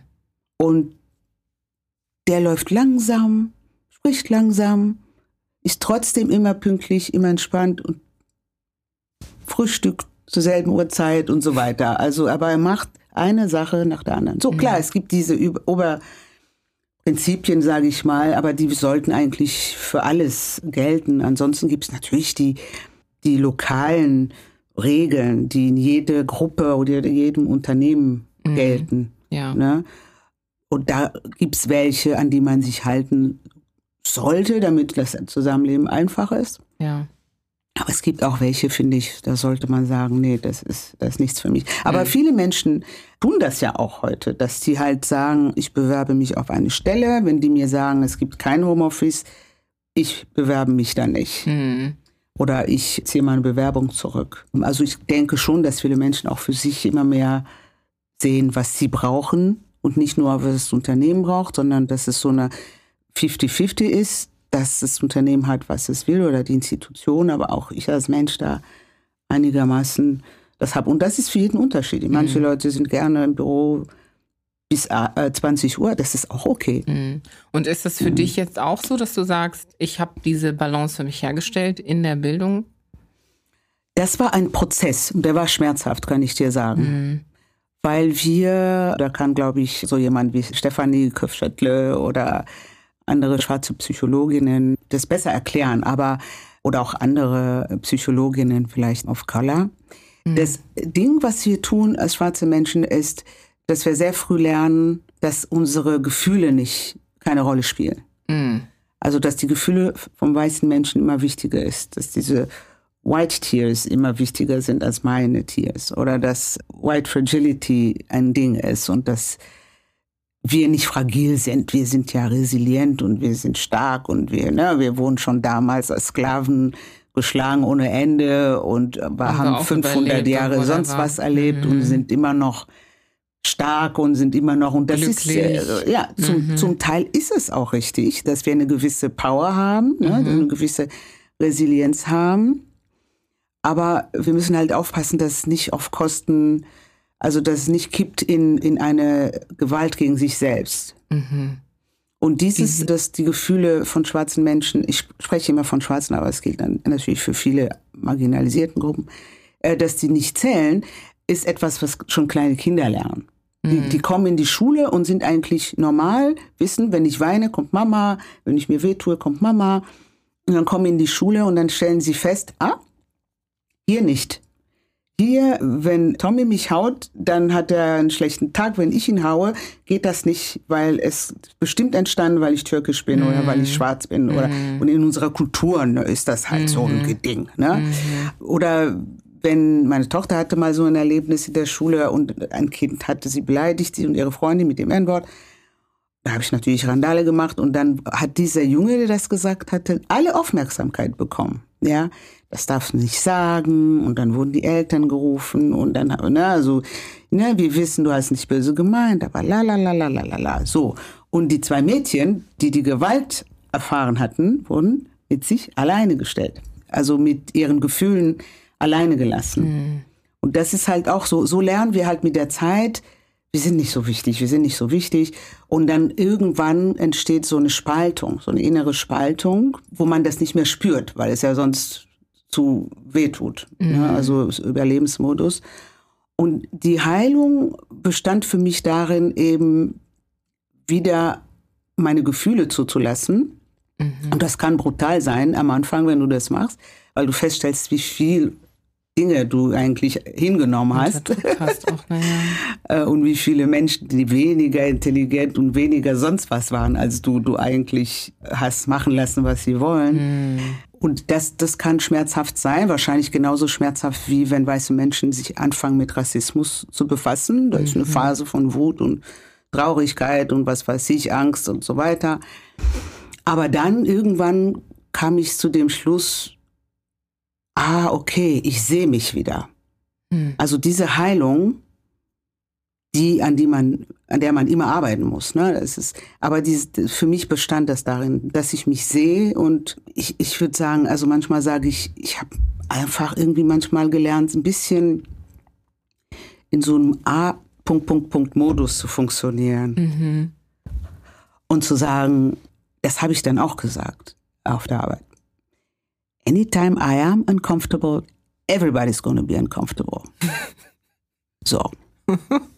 Und äh, dieses, was meine Kollegin mir sagte, wenn ich was sage, kannst du mir das gerne sagen, aber bitte nicht in, vor versammelter Mannschaft, mhm. sondern bitte nur vis-à-vis. Und da habe ich gesagt, mm -mm. alles, was öffentlich passiert, werde ich öffentlich auch behandeln. Mhm. Weil das ist halt so, es gibt keinen Grund, warum deine Gefühle geschont werden sollten und meine nicht. Mhm. Mhm. Ja, so. Und ich glaube, das ist, gehört halt nicht zu meiner Erziehung, sondern war eher so, meine Erziehung war eher dieses Kollaborativ Ja, und Zusammenleben und ja, ich, ich weiß es nicht, ob es zum Weißsein gehört. Wahrscheinlich. Also Mhm. dieses Privileg, Gefühle zu haben, ist schon ein weißes Privileg Mhm. in, in weißen Räumen. Zumindest nicht überall natürlich, aber in weißen Räumen ist es schon ein Privileg und das habe ich mir dann auch genommen. Mm. Und gerade ein Privileg in dem Kontext äh, Mm. der Professionalität, die du erklärt hast. Ne? Ja. Weil es ist ja nicht so, dass wir ursprünglich, sage ich mal, oder wenn wir uns nur unsere Kultur an, angucken, Mhm. keine Gefühle zulassen. Das ist ja sehr viel gefühlvoll Ja, und ne, liebevoll richtig. und gemeinschaftlich und so weiter. Ja. Du sprichst also konkret, das will ich nur noch mal klarstellen, dass Mhm. es darum geht, in diesem Kontext von weißer Professionalität, wie du sie definiert Oh, nicht nur, hast. nur, nicht nur weiß ich, ich sage, das fängt schon, wenn du als BIPOC-Kind in einer weißen Schule bist Ja, und die Minderheit ja, bist. also da im geht's schon weißen los. Kontext, Ja, ja. genau, in Mhm. weißen Räumen Okay. lernen nicht weiße Menschen relativ schnell, dass, ihre, dass sie ihre Gefühle unterdrücken sollen. Weil so ein Kind, wenn es kommt und sagt, die und die hat zu mir das N-Wort gesagt, was du, was viele Le Lehrerinnen und Erzieherinnen sagen, und die meinen das nicht böse. Ne? Die meinen das nicht böse, aber die sagen dann, ach, ignoriere sie einfach. Mhm.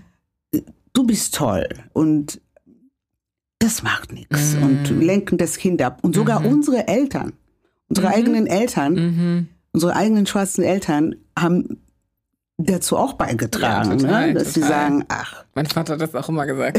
Ach, das sind Rassisten, hör nicht auf die. ja genau, so. Und so lernt man halt, weißt du, mit der Zeit irgendwie gehen die Gefühle ja trotzdem irgendwo hin, die wollen ja arbeiten. Also und entweder du unterdrückst sie, dann gehen sie irgendwo hin und warten mal ab, Ja. bis die Zeit günstig ist und wehe, sie werden losgelassen. Hallo sagen. Wehe, sie sagen, okay, jetzt darf ich. ja, genau. Oh, wow. Ja. Okay, das heißt, du hast eine sehr, sehr ja, herausfordernde Journey durchgemacht, um einfach an den Punkt zu kommen, wo du sagen kannst, ich bin jetzt einfach bewusst ich mit all meinen Gefühlen, die ich habe, mit aber auch meinem Wissen, was ich mir angeeignet habe, meiner Perspektive und ja, Ja. allem, was ich halt mitbringe, so, ne? Aber da muss man immer ständig, immer und ständig daran arbeiten. Und was auch wichtig ist, ist, dass man das nicht überall mitnimmt, sondern Ja, ich wollte es nämlich gerade auch genau. fragen, genau, weil dieses Come as you are, wherever you are, Ja. however you are, Ja, das ist auch wieder ne, so ein Bewusstseinsding. Ne? Also machst du das einfach rück, un, ohne Rücksicht auf deine Umgebung zu nehmen oder bist du dann da doch irgendwie sehr bewusst und sagst, okay, wie dieser Comedian, ich dosiere mal hier ein bisschen Genau. mehr und ein bisschen weniger. ja, ja. Ich, ich schaue, welch, was ist das Interesse, welches Interesse habe ich, Mhm. welches Interesse hat, das, hat der andere. Aber ich tue es nicht mehr nur, wenn es im Interesse, Interesse einer anderen Person Okay. ist. Also so nach dem Motto, ich kann entscheiden, ich lasse diese rassistische Äußerung ziehen, Mhm. wenn es in meinem Interesse ist. Mhm. Wenn es aber nur im Interesse der anderen Person ist, damit die nicht doof vor der Gesellschaft auffällt, Mhm. ich aber in dem Moment merke, nee, ich kann jetzt nicht weiter zum nächsten Punkt übergehen, weil Ja. das ist jetzt für mich sehr, äh, dann nicht. Hm. Dann, I äh, aber was ich meinte, mit wichtig, es nicht überall mitzunehmen, ist, dass man nicht in diesem Wutmodus funktioniert, sondern irgendwann wird es eine entspannte Sache eigentlich. Ge- Genauso entspannt, wie es für viele weiße Menschen ist, dass die dann sagen, nee, heute kann ich nicht mich mit dir treffen, ich habe Yoga. So. So einfach so ein entspanntes Ding. Das, Ja. ist, äh, das klingt so, als wäre Krieg, aber ist es nicht. Sondern einfach, es geht auch nicht um das Äußere, sondern um das Innere. Mhm.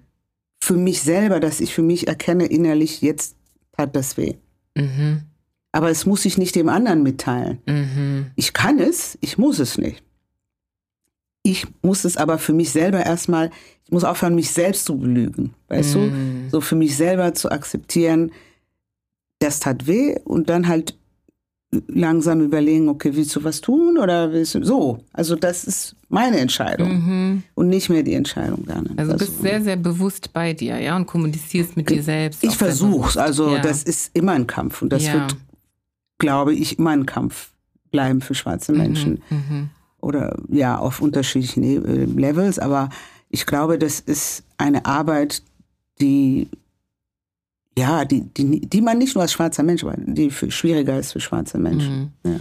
Und bevor ich hinkomme zu, wie hast du das denn gemacht überhaupt? Also wie, wie sah diese Journey aus? Was hast du konkret gemacht? Weil ich glaube, dass es einfach anderen Leuten auch sehr helfen würde zu verstehen. Wie kann ich mhm. denn anfangen, in, auf diese Journey zu kommen? Und mhm. du hast es gerade so schön mit der umgekehrten Journey von weißen Menschen in mhm. Verbindung gebracht, die sich sagen, okay, ich möchte mich jetzt wirklich mal dieser Sache stellen mhm. und wo fange ich da an? Mhm. Aber bevor ich da hingehe, wollte ich noch sagen, ich finde es super schön, Menschen zu sehen, die so bewusst auch sind ne, im Leben. Mhm. Weil das ist ja, ich habe ja vorhin gesagt, oh, es muss doch irgendwie auch voll belastbar sein, irgendwie, ne, diejenige zu sein, die die Augen offen hat und so. Aber du hast ja gerade so schön erklärt, es geht darum, dass du bei dir bist mhm. und von dir ausgehst und sagst, okay, macht es jetzt Sinn, dass ich der Person unter allen Umständen erklären muss, dass das Glas hier ist und nicht da hinten, mhm. sondern vielleicht ist es auch einfach gut, dass die gerade die Augen geschlossen hat und das Outcome ist gut für uns beide oder was auch immer, ja, oder mhm. es ist nicht schlecht für mich sozusagen. Mhm. Und das finde ich eine richtig schöne Art, das zu illustrieren, weil am Ende ist es ja dann, dann doch nicht eine Belastung, wenn man weiß und aufgeklärt ist, mhm. also weiß im Sinne von Wissen, mhm. dass man als aufgeklärter Mensch durch die, durch die Welt geht. Und mhm. es ist doch viel schöner, entscheiden zu können, ja. statt nicht zu wissen. Ja. So, genau darum geht's. Das mhm. beantwortet sogar deine nächste Frage. Das hast du selbst beantwortet. okay. Genau. Was glaube ich für mich, ich spreche nur für meinen Weg natürlich, weil jeder Weg ist unterschiedlich. Und ich muss sagen, dass nicht alle schwarze Menschen gleich auf alle Arten von Aggression reagieren mhm. oder Übergrifflichkeiten reagieren. Es gibt Menschen, die waren schon, die sind schon lange da, wo ich jetzt bin. Mhm. Die sind schon mit 20 dort gewesen oder mit 30 oder, ne, oder wären es erst mit 80 oder auch nie, aber das hängt natürlich auch ein bisschen davon ab, welche Dinge du in der Vergangenheit erlebt hast. Das muss man auch sagen. Oder wie dein Charakter ist oder wie du aufgewachsen bist, in welche Gruppe du dich gerade befindest. Befindest du dich gerade irgendwo in der Kneipe mit lauter NSU-Leute oder befindest du dich gerade an der, in einem mehr, ja, also unter, sage ich mal, Vielleicht Menschen, die sich als weltoffen verstehen und wissen, naja, okay, das sagt man nicht, man darf es denken, aber man darf es nicht sagen. Mhm. So. Oder befindest du dich unter, na, also es ist ja, das hängt von sehr vielen Dingen ab. Okay, ja. Aber ich glaube, ja, du hast ja gesagt, es geht um Wissen und es geht um Handlungsfähigkeit. Mhm. Da, äh, da geht es wirklich darum. Und vorher, was mir gefehlt hat, war Handlungsfähigkeit, aber weil ich kein Wissen hatte. Mhm. Also was wichtig ist, ist, sich selbst kennenzulernen. Was auch wichtig ist, ist die Welt zu verstehen. Was, in welchen Gewässern schwimme ich jetzt? Mhm. Und in welchen Gewässern schwimmt Karen? Mhm. Ja? Und schwimmen wir im selben Wasser, weil wir beide Frauen sind? Mhm. Oder weil wir beide able-bodied sind? Oder ne, weil wir beide eine klare sexuelle Identität haben? Oder ungefähr, ungefähr. Also all diese, also sich selbst besser kennenzulernen und zu trennen. Also das sind Dinge, die ich verarbeiten muss für mich und die Dinge haben mit der gesellschaftlichen, äh, mit dem gesellschaftlichen Rassismus äh, zu tun. Aber je mehr Wissen man, man hat über Rassismus, über Mechanismen äh, und je mehr Empowerment man macht, also Empowerment finde ich auch sehr, sehr wichtig, mhm. ja, desto, also für mich war das wirklich interessant zu lesen, was passiert in der Psyche, wenn man rassistisch angegangen wird. Mhm. Und der hat mir, ich habe damals eine Therapie gemacht und habe mich geärgert. Ich hatte einen weißen Therapeuten unter anderem.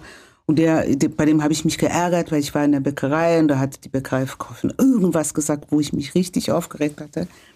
Ah nee, das war eben nicht von ihr, sondern das war von meiner Person of Color Therapeutin. Mhm.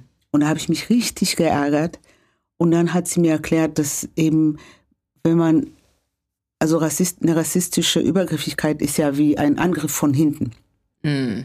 Du weißt nicht, wann es kommt, woher es kommt und so weiter. Und wenn du nicht vorbereitet bist, dann, und da kommt ein äh, Räuber von hinten, der macht dich platt. Ja. Wenn du aber weißt, wenn dieser Überlebensinstinkt und die Bewegungen, die dazugehören, automatisch sind irgendwann, dann haust du nach hinten, ohne zu überlegen, was es ist und so weiter. Ne? Mhm. Okay, ich bin jetzt nicht dabei, Gewalt äh, zu, zu promovieren, aber es geht, es geht nur darum, dass sie erklärt hat, wenn man wenig Wissen hat, dann weiß man in dem Moment nicht, was passiert und dann reagiert man nicht. Mhm. Wenn man aber jetzt, wenn ich in eine Bäckerei gehe und dann kommt das, dann kann ich langsamer denken, wenn du so willst, und dann denken, aha, guck, das ist so ein Ding. Weißt du? Mhm. Und das erkennen und dann, also so ein bisschen sich die Zeit nehmen, nachzudenken, nicht immer so alles schnell, schnell. Ist das, was du vorhin meintest, mit sich nicht selbst Schmerz zuzufügen, nicht aggressiv mit sich selbst zu sein? Du, Ja. hattest, du, hast das, du hast ein Wort dafür benutzt. Meinst du das da, meinst du das damit? Genau, also wenn der, das ist ja auch sehr bekannt in der, in der Psychologie, auch die klassische, wie, wie Europäer Dinge nennen, die weiß sind. Klassisch. Das Opfer sich oft mit dem Angreifer, also so eine Art Schulterschluss mit dem Angreifer schließen.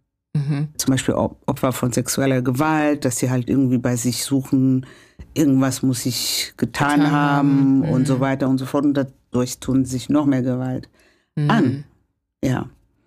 Und das zu trennen, wer ist Opfer, wer ist Angreifer. Ne? Mhm. Und dass man nichts falsch getan hat, außer zu sein, was man ist. Mhm.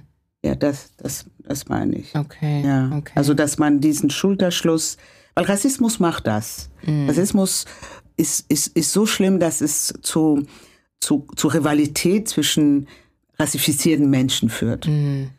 Zu wer ist am weißesten. Mhm. Colorism. äh, Colorism o- und so weiter.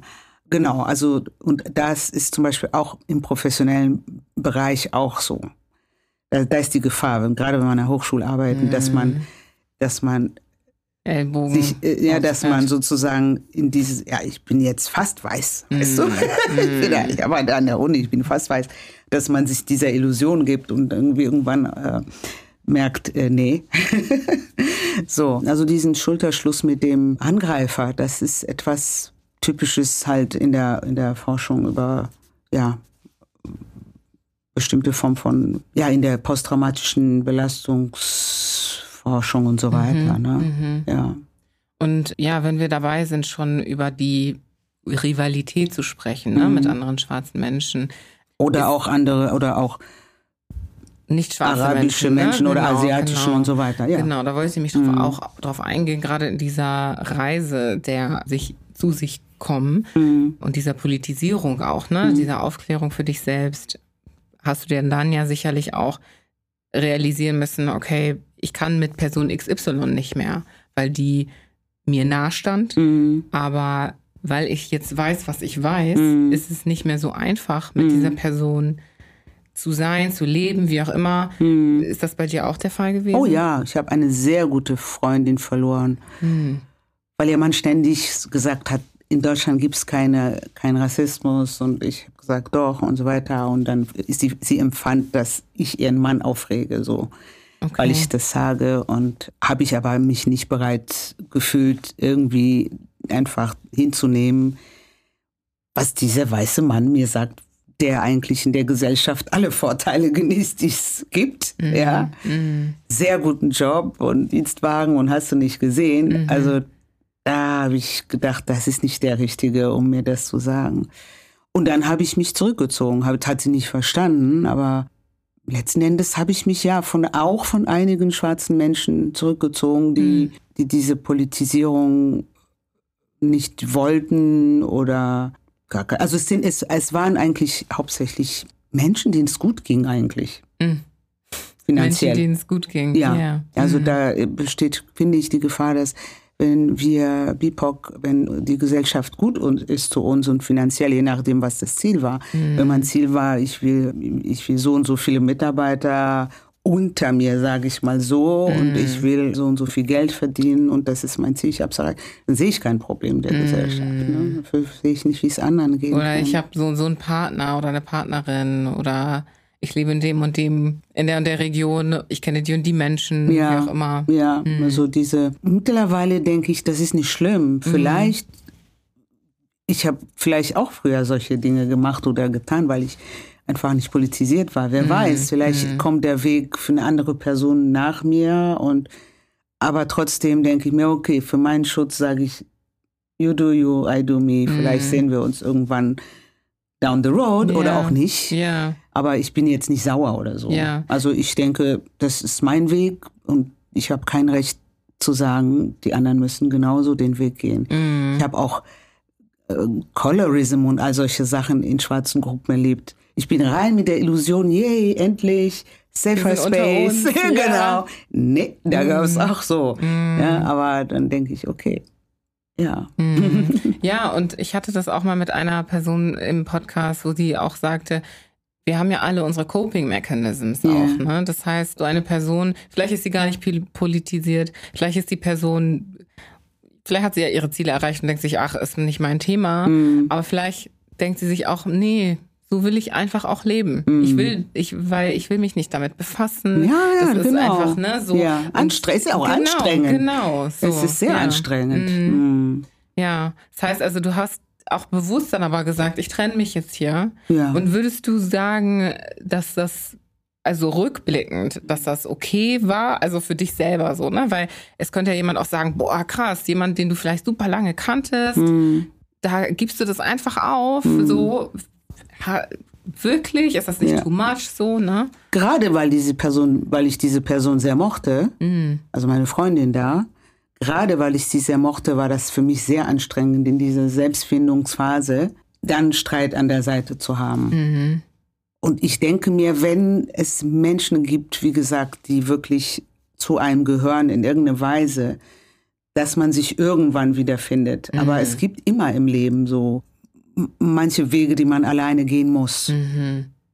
Und den Weg musste ich wirklich alleine gehen. Klar hatte ich Therapeutin und Therapeut und habe Empowerment gemacht und habe gelesen und habe, ne, aber letzten Endes habe ich sehr, sehr viel Zeit für mich gebraucht. Mhm. Und da habe ich gedacht, die, die nehme ich mir, weil Mhm. anders geht's nicht. Ne? Genauso wie es ihr Recht war, ihre Ehe zu verteidigen, Ja. ist es oder zu, zu schützen, ist es mein Recht gewesen für mein Wohlbefinden halt. Und ich denke mal, irgendwann, wenn es eine wichtige Beziehung war, dann gibt sich das wieder. Mhm. Und wenn nicht, dann war es eben nicht so wichtig. Mhm. Loslassen, ne? das ist auch sowas. Ja. Einfach Dinge loslassen, nicht auf Dinge zu bestehen, die nicht funktionieren. Ja. Ja. Ja, und das kommt halt eben mit diese- dieser Selbstreflexion, ne? Dass Mhm. man äh, überhaupt erkennt, ist das wert loszulassen oder Mhm. dran festzuhalten. Das kommt mit dieser Journey, ne? Also Ja. Zu wissen, wer bin ich, wie wirkt das auf mich. Mm. Und würdest du etwas rückwirkend anders machen, was du so in deiner Reise bisher, also das ist eine große Frage, klar, man kann die auf alle möglichen Bereiche setzen, aber wenn du dir gerade so deine, deine Reise zu dir selbst anschaust, Mhm. gibt es etwas, was du anders machen würdest? Oder auch, wenn du dir deinen Berufsweg anschaust, gibt es Mhm. da etwas, was du anders machen würdest, gerade weil du dich in dieser Umgebung befindest, die ja noch so weit am Anfang ist, wenn es darum geht, sich selbst zu hinterfragen und die Geschichte zu hinterfragen und, und Raum für schwarze Menschen und ihre Geschichten zu machen. Hm. Ich finde diese Frage immer schwierig, weil ich eigentlich, glaube ich, der Meinung bin, dass es keine falschen Entscheidungen gibt im Leben. Okay. Ich denke, jede Entscheidung gehört zu einem Weg. Und ich denke, klar sage ich manchmal im Alltag so, oh, das war falsch, aber ich denke, das ist schmerzhaft zu denken, das war falsch. Ich kann ja nur eine Entscheidung treffen mit dem Wissen, was ich in dem Moment habe. Und mit dem Wissen, was ich in dem Moment hatte, ob es jetzt ausreichend war oder nicht, ist ja egal. Wenn ich zum Beispiel nicht weiß, dass Feuer brennt, dann fasse ich halt nicht. rein. So. Ja, War ja. es eine falsche Entscheidung? Nein, ich wusste ja nicht, dass es brennt. Ja. Es wäre so, wenn ich gewusst hätte, es brennt. Und das macht aber keiner. Mhm. Also ist im Grunde genommen, glaube ich, macht das keiner. Deswegen finde ich es sehr schwierig, weil ich mich nicht in eine Situation versetzen kann, wo ich das Richtige weiß und es nicht tue. Mhm. Mhm. Ich denke einfach, ich bin auch noch nicht da, wo ich sein möchte. Mhm. Das weiß ich und warte auf andere Krisen, ja, die, die mich weiterbringen wollen, weil ich gelernt habe, Krisen sind gar nicht so schlecht. Krisen sind eigentlich fein. Mhm. Die bringen einen, einen weiter. Die sind zwar unangenehm, aber die bringen einen, es muss nicht alles über Krise laufen, aber manchmal läuft es halt so. Mhm, mh. ja. Nee, ich weiß nicht, ich glaube nicht. Vielleicht, nee, ich, ich wollte sagen, ich hätte vielleicht früher geheiratet, aber nein, auch nicht, weil sonst hätte ich einen anderen geheiratet. Wäre auch nicht hm. richtig dann. Ja, ja. Mhm. Ja, und vielleicht springen wir da nochmal auf den Zug. Heiraten, mhm. dein Mann, du hast ihn ja hier in Deutschland kennengelernt. Ja. Und das ja auch vor etwas längerer Zeit. Ne? Mhm. Ne? Das heißt, wie kommt das? Ja, also, ich war, war schon betagt, ehrlich gesagt. Ja. ja. ich weiß auch nicht. Das so eine Seltenheit, ne? äh, ne? Also ja, also eine Zeit lang, ehrlich gesagt, wollte ich nicht wirklich heiraten. Ich glaube, das waren Folgen des äh, Krieges und Genozid in meinem Land, mhm. in Rwanda. Also, dass ich irgendwie so ein gewisses komisches Verhältnis zum Leben hatte, so nach dem Motto, ach, wozu Kinder in diese Welt setzen mhm. und äh, vielleicht kommt jemand und bringt sie eh um mhm. und, äh, oh. Und solche Sachen. Also da habe ich auch diese Arbeit machen müssen, also auch diesen Teil verarbeiten müssen, aber mhm. da hatte ich es noch nicht mal richtig verarbeitet, nur so ein bisschen.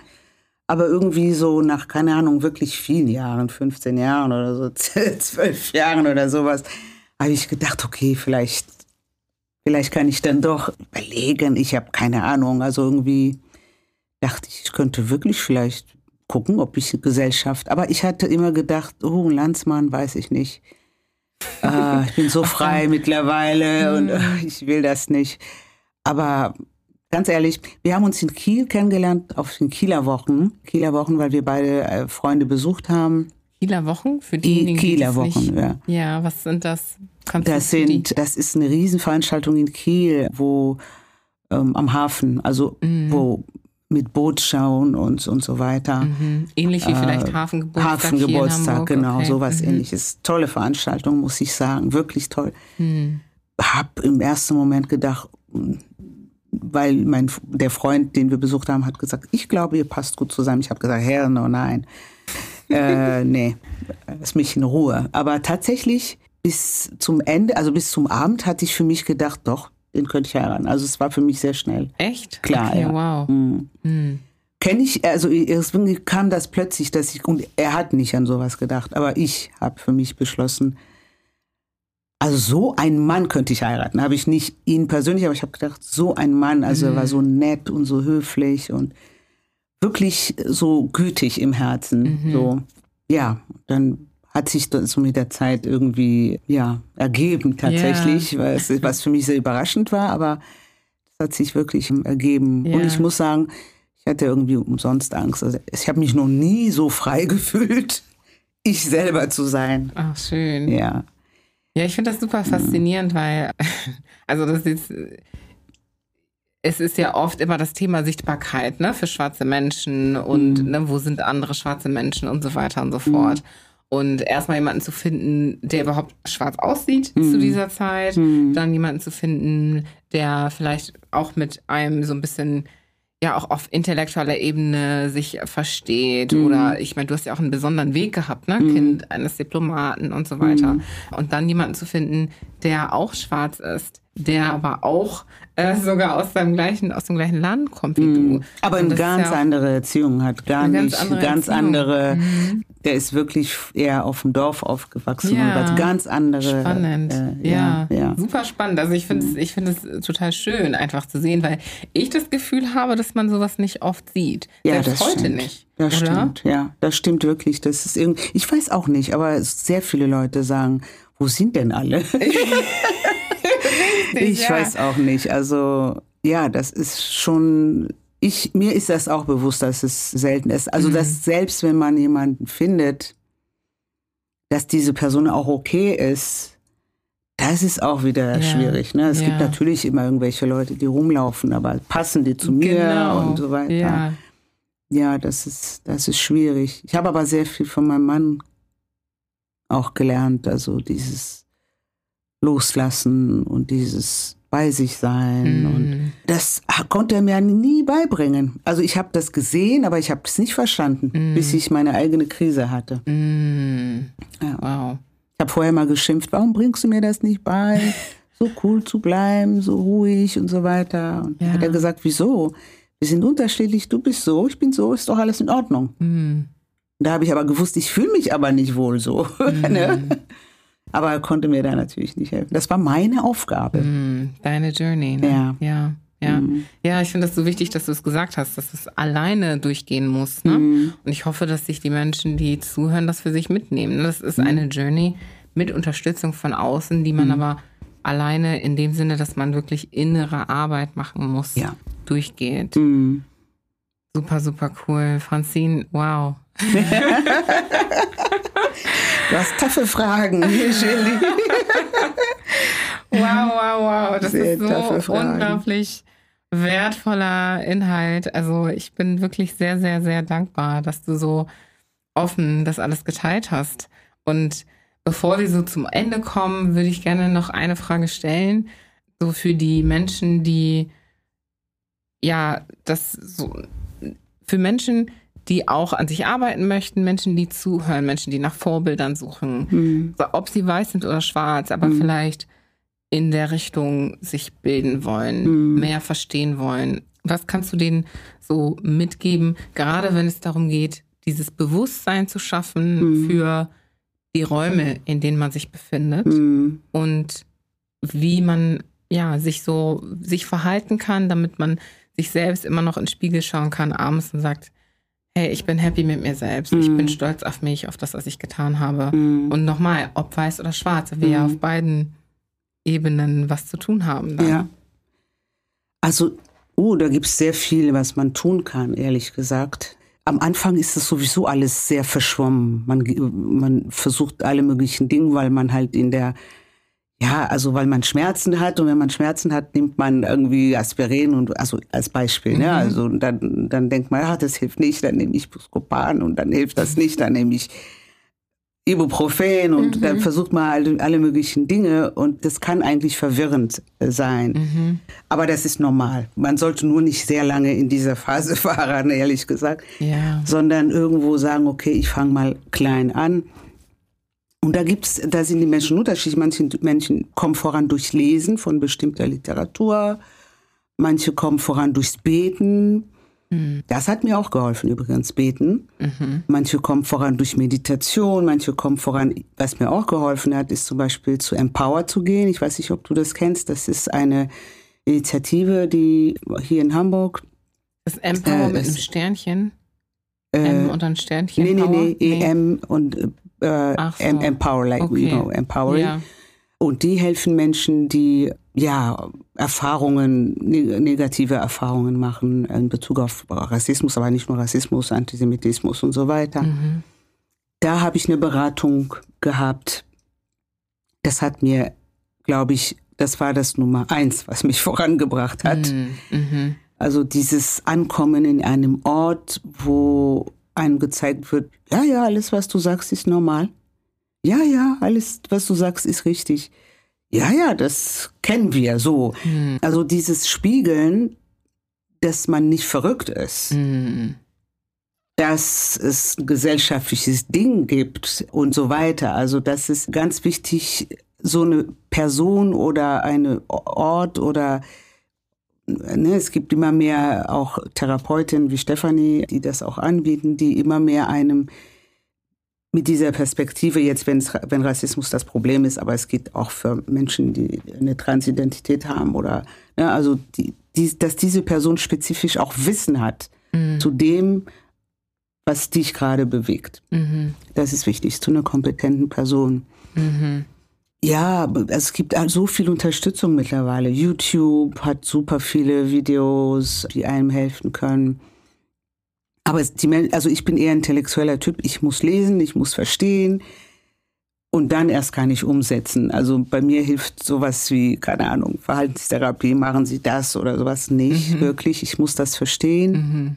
Aber es gibt auch viele andere Philosophien, die helfen, wie, keine Ahnung, dieses bei sich sein, so ist eher etwas Buddhistisches üblicherweise, aber es gibt bestimmt auch andere Bereiche, wo man das findet. Mhm. Auch ein anderes Verständnis von Gewalt, das hat mir auch geholfen. Okay, was meinst du damit? Ich habe auch früher gedacht, Gewalt ist, wenn irgendwelche Nazis mich körperlich bedrohen mhm. oder auch wirklich angreifen oder auch wenn jemand verbal etwas sagt was nicht nett ist. Das habe ich schon als Gewalt verstanden. Mhm. Irgendwas Rassistisches, irgendwas Sexistisches, irgendwann irgendwas gegen den Körper oder sowas, das habe ich verstanden. Ja. Aber dieses Verständnis von Gewalt wie etwas, was ich mir manchmal auch selber antue, wenn ich den Schulterschluss mit dem Feind schließe, mhm. oder auch überhaupt in weißen Räumen als Gewalt zu verstehen. Mhm. Also allein die Präsenz, selbst wenn niemand was sagt, allein in einem Raum als Minderheit zu sein oder und insbesondere als Minderheit mit in einem Raum, der eine Historie hat von Überlegenheitsgefühlen gegenüber diese Person, diese Minderheit, diese Person, die zur Minderheit gehört, das allein ist Gewalt. Ist gewaltvoll, sage ich mal so. Mm. Das ist keine Gewalt, die von irgendwem kommt, aber es ist eine gewaltvolle Situation die Machtverhältnisse zu verstehen in dem Moment. Mhm. Wie sind die Machtverhältnisse in diesem Raum? Ja? Also das Verstehen allein ist schon gewaltvoll von diesem Machtverhältnis, ja? Äh, nee, ich meine die Präsenz von dir als schwarze Person in einem weißen Raum ja. ist schon eine Gewalterfahrung, wenn du so mhm. möchtest. Okay. Weil der sehr viel sich im Raum bewegt, was unausgesprochen ist. Mhm weil du auffällst.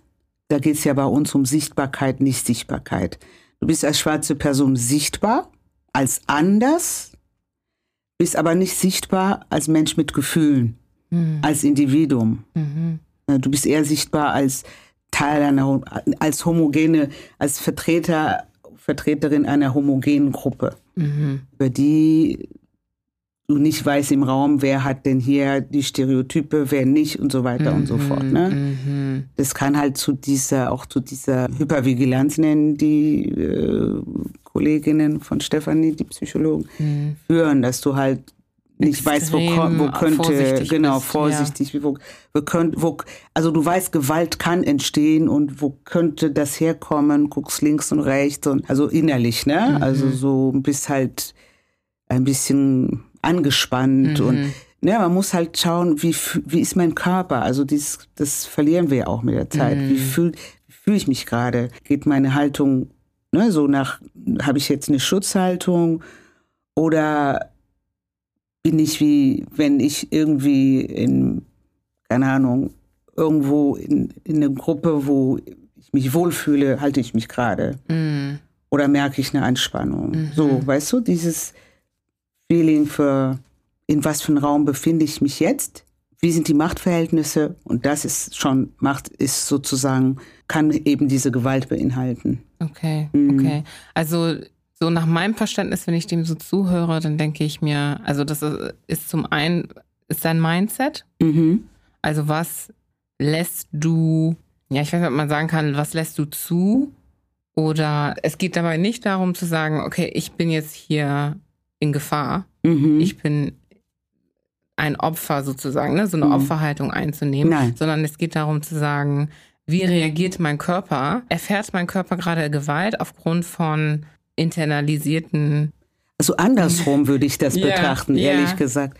Ich würde, ich würde nicht mit den Emotionen anfangen, sondern das Wissen ist halt eben wichtig, habe ich ja gesagt. Ja. Das Wissen führt dazu, dass man handlungsorientiert ist. Ja. Also wenn ich das Wissen habe, dass in solchen Räumen, mich allein in solchen Räumen zu befinden, schon eine Gewalterfahrung ist, also gewaltvoll ist. Das ist gewaltvoll. Ist das ist genauso, okay. wenn ich zum Beispiel als Frau um ein Uhr morgens irgendwo laufe und da stehen am Hafen 20 Männer mm. und ich muss da durchlaufen. Mm.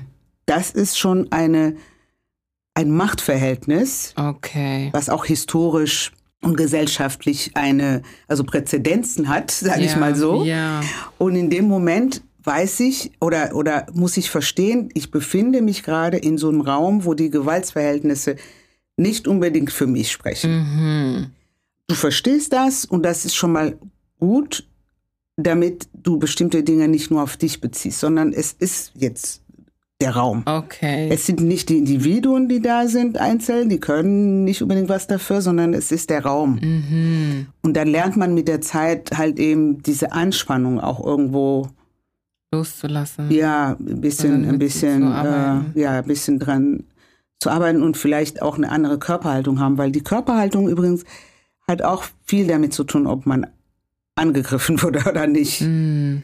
Ja, wenn ich halt so eine ängstliche Körperhaltung habe, ist die Wahrscheinlichkeit hoch, dass ich gemobbt werde oder angegriffen. Das ist ja hinlänglich bekannt. Mhm, mhm. Ändert nichts daran, dass es trotzdem passieren kann, obwohl ich alles richtig gemacht habe. Ja, Genau. okay, Aber verstehe. ja, okay. also sich in diesen Räumen zu verstehen, was, was ist das für ein Raum? ja, Wo stehe ich da? Wo, was, wo ist die andere Person? Welche Privilegien hat die Person? Welche Privilegien habe ich? Weil wir haben alle Privilegien.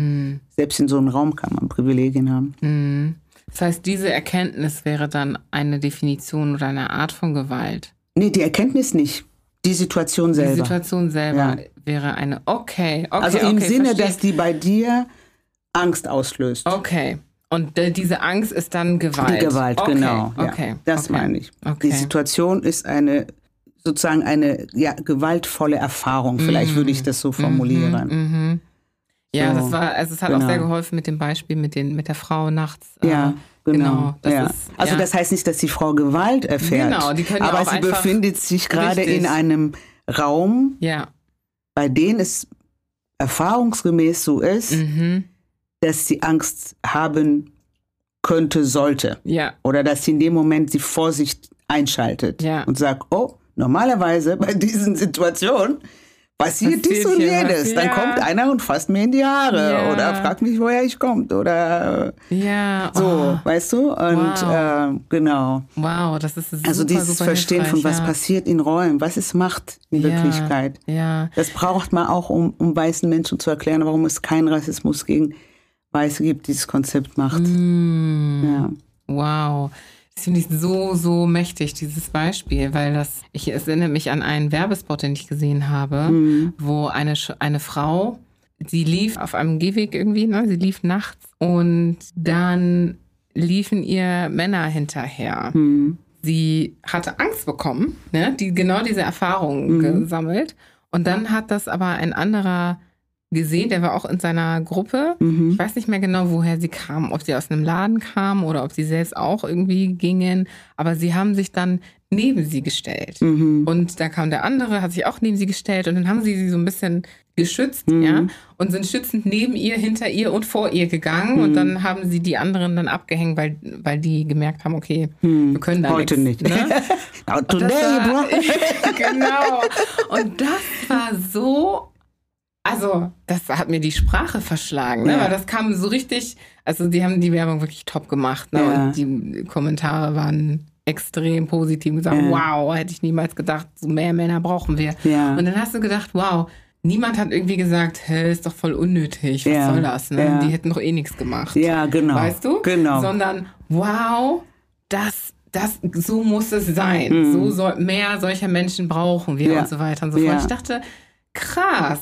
Es ist auch wichtig, dass Männer verstehen, dass wenn sie sich in so eine Gruppe befinden, dass sie ein Gewaltpotenzial darstellen, auch wenn sie es nicht vorhaben, Mhm. Genau, weißt du? genau, ja. Dass sie halt irgendwie, äh, ne, also, und bis jetzt ist es umgekehrt. Mhm. Wir Schwarze werden als Gefahrenpotenzial empfunden. Mhm. Das bedeutet, du setzt dich irgendwo hin und die Leute ziehen ihre Tasche Genau. äh, äh, näher oder gerade schwarze Männer, gerade wenn sie mm, sportlich sind und so weiter. Oh, ich habe Angst und so weiter. Mhm. Genau. Und mm, es ist eher, eher umgekehrt. Also die andere Form der Gewalt wird weniger thematisiert. ja, ja. Und Ja, angeprangert. Ja, ja. ja. Und in Bezug auf Hochschulen, das wäre mir vielleicht auch noch wichtig, das zu sagen, ist, dadurch, dass dieses Thema Rassismus nicht wirklich offen und entspannt thematisiert wird, ist das so, dass dann eben People of Color, die da drin sind, oder ob sie da arbeiten oder studieren oder und so weiter, wenig forschen, weil es sowieso sehr, sehr wenige davon gibt. Wenn sie das thematisieren, ob es, ob es in, dem, in der Organisation oder so, wenn man Rassismus thematisiert, ist es dann eben sehr riskant. Also es ist sehr, sehr, sehr bedrohlich. Weil der Raum, und das sagt, ich glaube, Sarah Ahmed war das, also der Raum, den ich besetzen möchte, als schwarze Person, die dann gerade sagt, nee, ich möchte auch Raum, ich möchte auch meine, meine Person, mein Körper gehört mir, ich will nicht, dass ihr da einfach darüber kommentiert oder anfasst oder sowas. Ne? Mhm. Und diesen Raum, oder zu sagen, die Sprache ist nicht korrekt und so weiter, also diesen Raum, den man einnehmen will, das ist eigentlich der rassistische Raum, in mhm. dem sich alle wohlfühlen. Mhm. Und in dem Moment besetzt du einfach Raum und dann fühlen sie sich bedroht, weil du einfach mehr Raum einnimmst. Und das ist so sozusagen so ein bisschen ihre Gewässer, in denen sie sehr entspannt schwimmen und du sagst, nee, also nee, mehr Wasser für mich oder wie auch immer. Mhm. Ähm, und das führt halt zu Gewalt. Und dadurch ist es eigentlich so, dass in, wie in dem Beispiel, was du eben gegeben hast, dass weiße Menschen, gerade an Hochschulen, aber auch woanders, ihre Privilegien reflektieren müssen und eben bei diesem Kampf mit einsteigen mhm. müssen. Weil mhm. es ist nicht einfach, es ist nicht jedem, jeder Person, Person of Color gegeben oder in die Wiege gelegt, diese Kämpfe zu führen. Ja. Manche sagen doch, egal, oder ich kündige, oder die sagen, okay, ich lasse alles über mich ergehen mhm. und dann habe ich halt eben irgendwann Herzinfarkt und dann gut ist, oder die härten ab, oder ne, also alle möglichen. Es kann nicht jeder dieser Kampf. Also die wenigen, ja. die es können, die riskieren Job, die riskieren ausgegrenzt zu werden, die riskieren als irrational gesehen zu werden, als emotional, als das ist sehr gefährlich in, in der Hochschule, weil ja alles objektiv und rational ist, ja. Mhm. Das bedeutet halt eben, und das sagen halt viele, die in der Rassismusforschung tätig sind, dass weiße Menschen und insbesondere auch Frauen, wo es die ganze Zeit von Diversity und Gleichstellung gibt, sie wollen halt ihre Privilegien nicht reflektieren und teilen und abgeben und also vor allen Dingen nicht teilen, sondern die unberechtigt sind, in der mm. Regel abgeben. Mhm. Ja. Die äh, unberechtigt angeeignet wurden, zum Beispiel. Die entstehen auch. ja nur, weil ich die Barrieren für andere setze. Ja, ja. Nicht, weil die anderen intellektuell nicht in der Lage sind, sondern mm. ich setze Barrieren. Mm Die Gesellschaft setzt Barrieren. Mm Die Gesetze legen Barrieren und so weiter. Wow. Ja, deswegen ist dein Beispiel super cool und finde ich auch ganz gut so zum Schluss. Das ist das, was benötigt ist. Also ja. ist die eigene Arbeit, aber auch Allies, ja. die, die reflektiert haben und erkennen und von außen diesen Raum erkennen und die mhm. Mechanismen, die oder die Dynamiken, die in diesem Raum entstehen oder existieren, ohne dass man so viel sagen muss. Ja, wie diese Frau eben, ne? Die ja. ist einfach nur gegangen, sie hat da gestanden. Genau. Und die kamen, haben das gesehen, sofort reagiert. Genau, ja. ja. Mhm. Vielleicht, wenn sie nicht gestanden hätten, wären sie nicht interveniert. Aber die mhm. haben halt gemerkt, ah, okay, die steht, das heißt, da genau. ist bei ihr irgendwo genau. irgendwas. Na, man muss jetzt auch nicht bei jedem intervenieren, der einfach seinen Weg steht. geht ja, und ja, äh, genau. äh, seinen Weg geht und nicht gesagt hat, dass er Hilfe braucht oder sie Hilfe braucht, aber in dem Fall, ne? Ja, ist es ja auch erkennen, das ist das es Ding, war ne? Mit erkennen, genau. Richtig, ja. Deswegen reflektieren und gucken, genau. wie erkenne ich die Muster, ne? Ja, ja. Mhm. Und deswegen ist es wichtig, die Räume zu verstehen, die mm. Mechanismen zu verstehen. Mm. Das ist das A und O echt. Wow. Für beide Seiten. Ja, mm. ja. Ja, das ist doch ein toller Abschluss. Schade, ist schon Schluss. ja.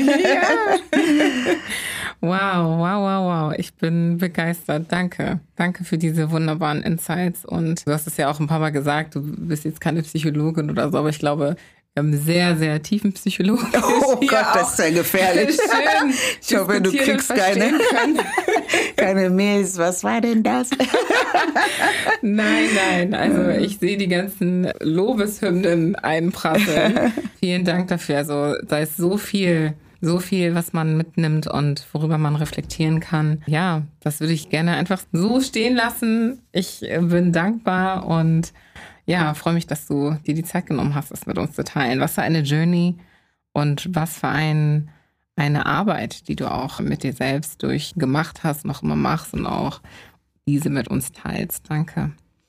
Ja, vielen Dank für die Einladung und für äh, deine taffen Fragen. Die haben natürlich auch meine Reflexion nochmal aktiviert und ich habe selber sogar einige Insights gewonnen durch deine Fragen.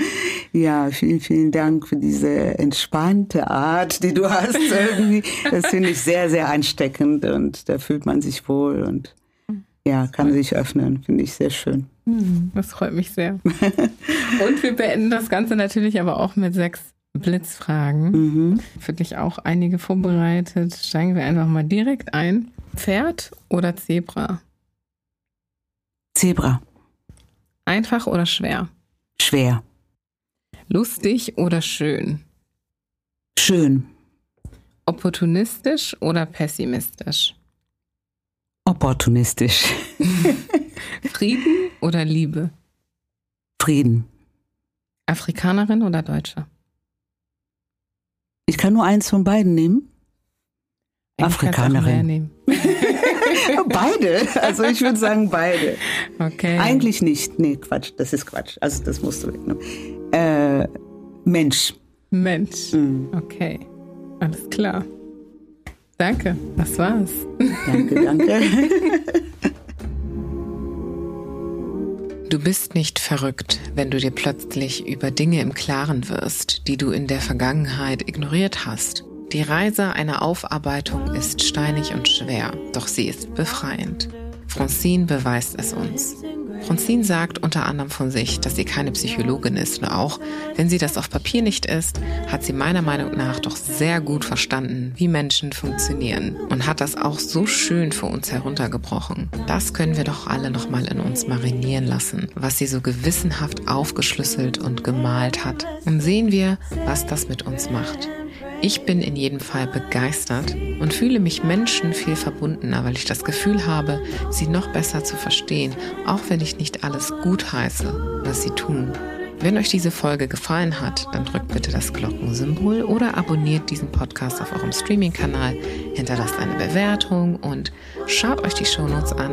Dort gibt es einige Infos zu dem, was wir bei Afrikaner anbieten, unter anderem zu unserer Community-Plattform, auf der wir viele Themen und Belange besprechen und diskutieren, die sowohl aus der Afrodiaspora stammen als auch aus der Gesellschaft mit ihren tagesaktuellen Themen. Bis zum nächsten Mal bei Afrikaner.